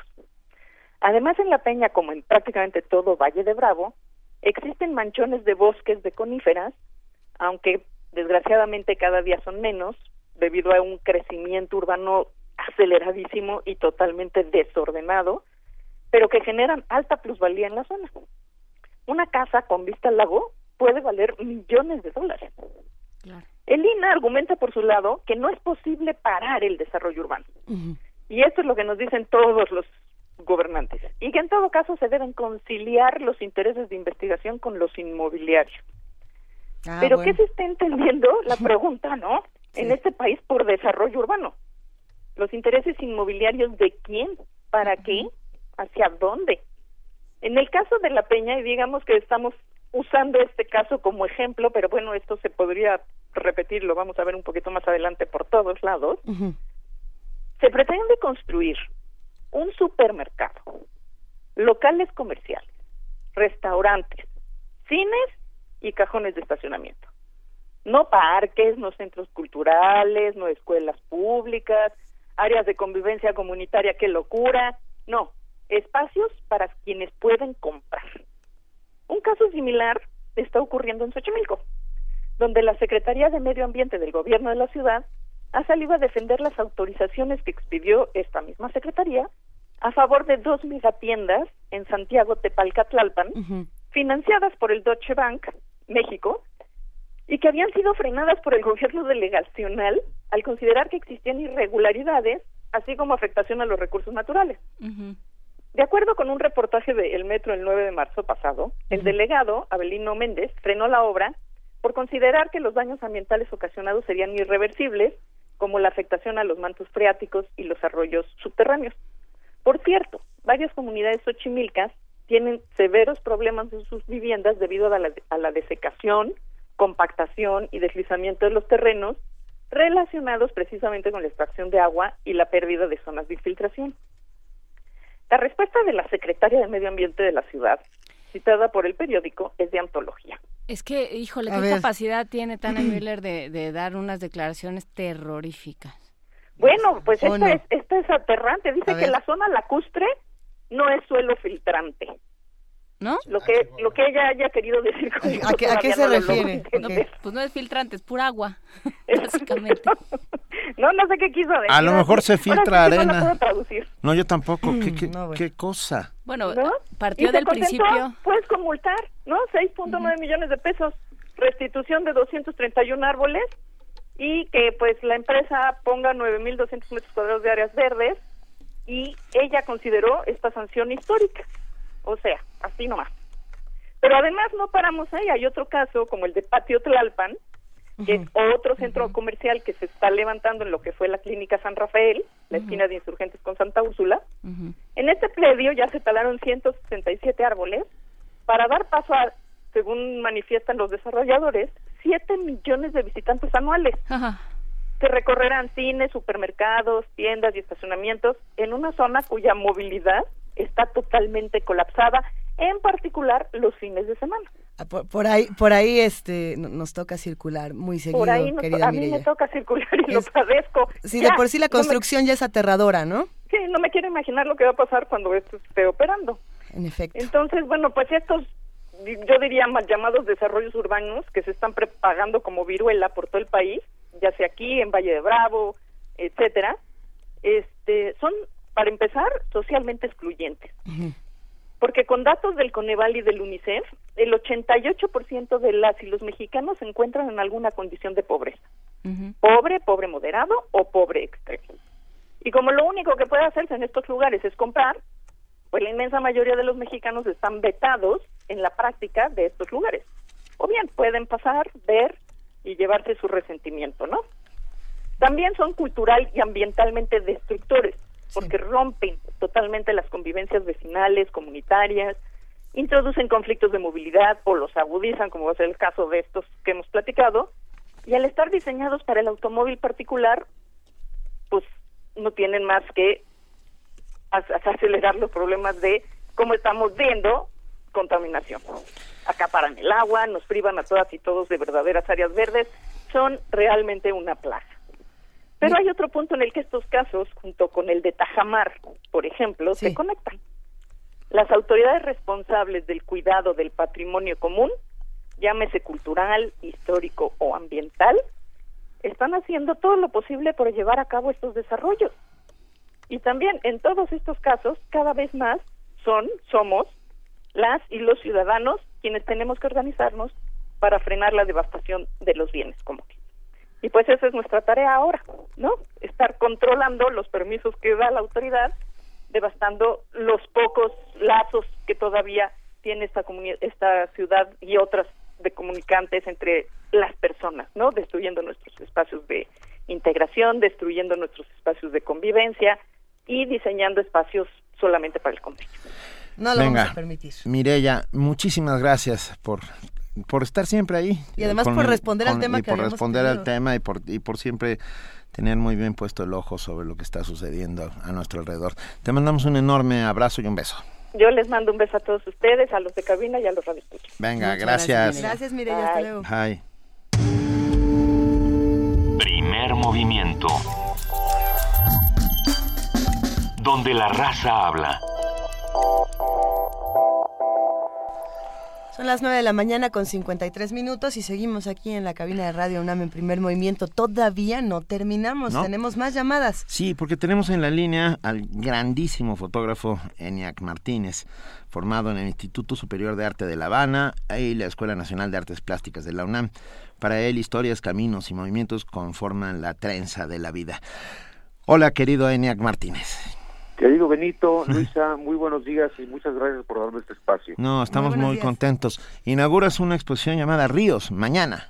Mañana a las 7 de la noche en el centro de la imagen que está ubicado en la Plaza de la Ciudadela número 2. Se inaugura a las 7 la presentación del libro Ríos, que es, es, el libro Ríos y la exposición. El libro consta de 104 fotografías y la exposición tiene 93. Eh, fue un trabajo que realicé durante seis años gracias a una beca del Sistema Nacional de Creadores y pues realmente me gustaría muchísimo que, que pues asistiera la mayor cantidad de gente posible porque aquí lo, importante es hacer una reflexión acerca de los ríos y cómo trata este se tratan los cauces del agua eh, en este momento en México. ¿Cómo, se tratan, Eniac Martínez? Se tratan muy mal. Yo hice cuatro ejes para hacer este proyecto, que es la vida del río, la vida del hombre en el río, la muerte del río y la muerte que causa el río. Y realmente en estos seis años de trabajo me fui dando cuenta cómo las políticas con respecto al agua son absolutamente erróneas, equivocadas, y realmente no hay una, eh, una dirección en cuanto a sanear algo que realmente se está descomponiendo a, a pasos agigantados. Entonces, bueno, si es bien es complicado cambiar con una exposición de fotografía como la mente de las personas, le estoy poniendo como un granito de arena para que se cree una reflexión en base a cómo se tratan los cauces de agua en México. Es importante. Además, y, conjunto a la exposición estará el libro. ¿Quién, quién editó Ríos, ENIAC? El, libro lo editó, es una editorial que se llama Elefanta. Mm. Eh, Emiliano Becerril es eh, el, el, editor. Que, que si bien es una editorial que más bien se dedica a la literatura, pero tienen este impulso para para trabajar con la imagen. Y pues bueno, el libro ya está, de hecho sale hoy. ok. Entonces ya mañana lo tendremos a las 7 de la noche en el centro de la imagen, listo, fresquecito para que la gente que lo quiera adquirir lo pueda adquirir. A ver, Ríos, libro y exposición de Eniac Martínez, mañana a las 19 horas en el centro de la imagen que está en Plaza de la Ciudadela. Número 2. Número 2. Excelente. Eh, y un abrazo para nuestro compañero eh, Emiliano Becerril, también compañero de Radio UNAM, y, un, y un apóstol del libro él también. Sí, pues, pero, pero yo creo que el libro fue, o sea, es un libro que yo creo que va a tener su peso. El texto lo hizo un biólogo, se llama Delfín Montañana. Entonces yo quería que fuera un biólogo el que hiciera el texto, porque además que tiene buena pluma, sí tiene todo este enfoque acerca de biológicamente qué pasa con el agua, ¿no? Entonces, este, bueno, participó Taller 13, participó Elias Catán en la producción, participó Emiliano, participaron, este, pues, o sea, se ha ido haciendo un equipo interesante, por supuesto que el Centro de la Imagen, la Secretaría de Cultura, se ha hecho un equipo interesante de, de colaboradores, porque yo creo que todo, cuando se hace en equipo, pues tiene un resultado mucho más favorable, ¿no? Venga, pues te deseamos todo el éxito del mundo. Te mandamos un muy fuerte abrazo, Eniac Martínez, fotógrafo, document fotógrafo, porque eres fotógrafo y fotógrafo documental y fotógrafo de todo lo que se preste. Ah, tu ojo siempre está por sobre la vida. Te mandamos un enorme abrazo, Eniac. Les mando un abrazo y muchísimas gracias por el espacio. No, hombre, encantados, encantados. Muchísimas gracias. Abrazo a los dos. Ok. Abrazo. Pues ya nos vamos. Gracias a todos que hicieron posible el primer movimiento. Gracias a todos ustedes que hoy sí nos llenaron el Twitter y el Facebook con palabras. Muchísimas gracias. En Facebook están todos los que ganaron Caja Mágica. Revísenlo. Eh, ¿Qué más? Gracias, gracias Juan Inés de esa. Gracias a todos los que escribieron, gracias a todos los que produjeron. Gracias Luisa Iglesias. ¿Con qué vamos a terminar? Vamos a terminar con este fragmento que habíamos prometido, eh, las Goyas de Arturo Márquez.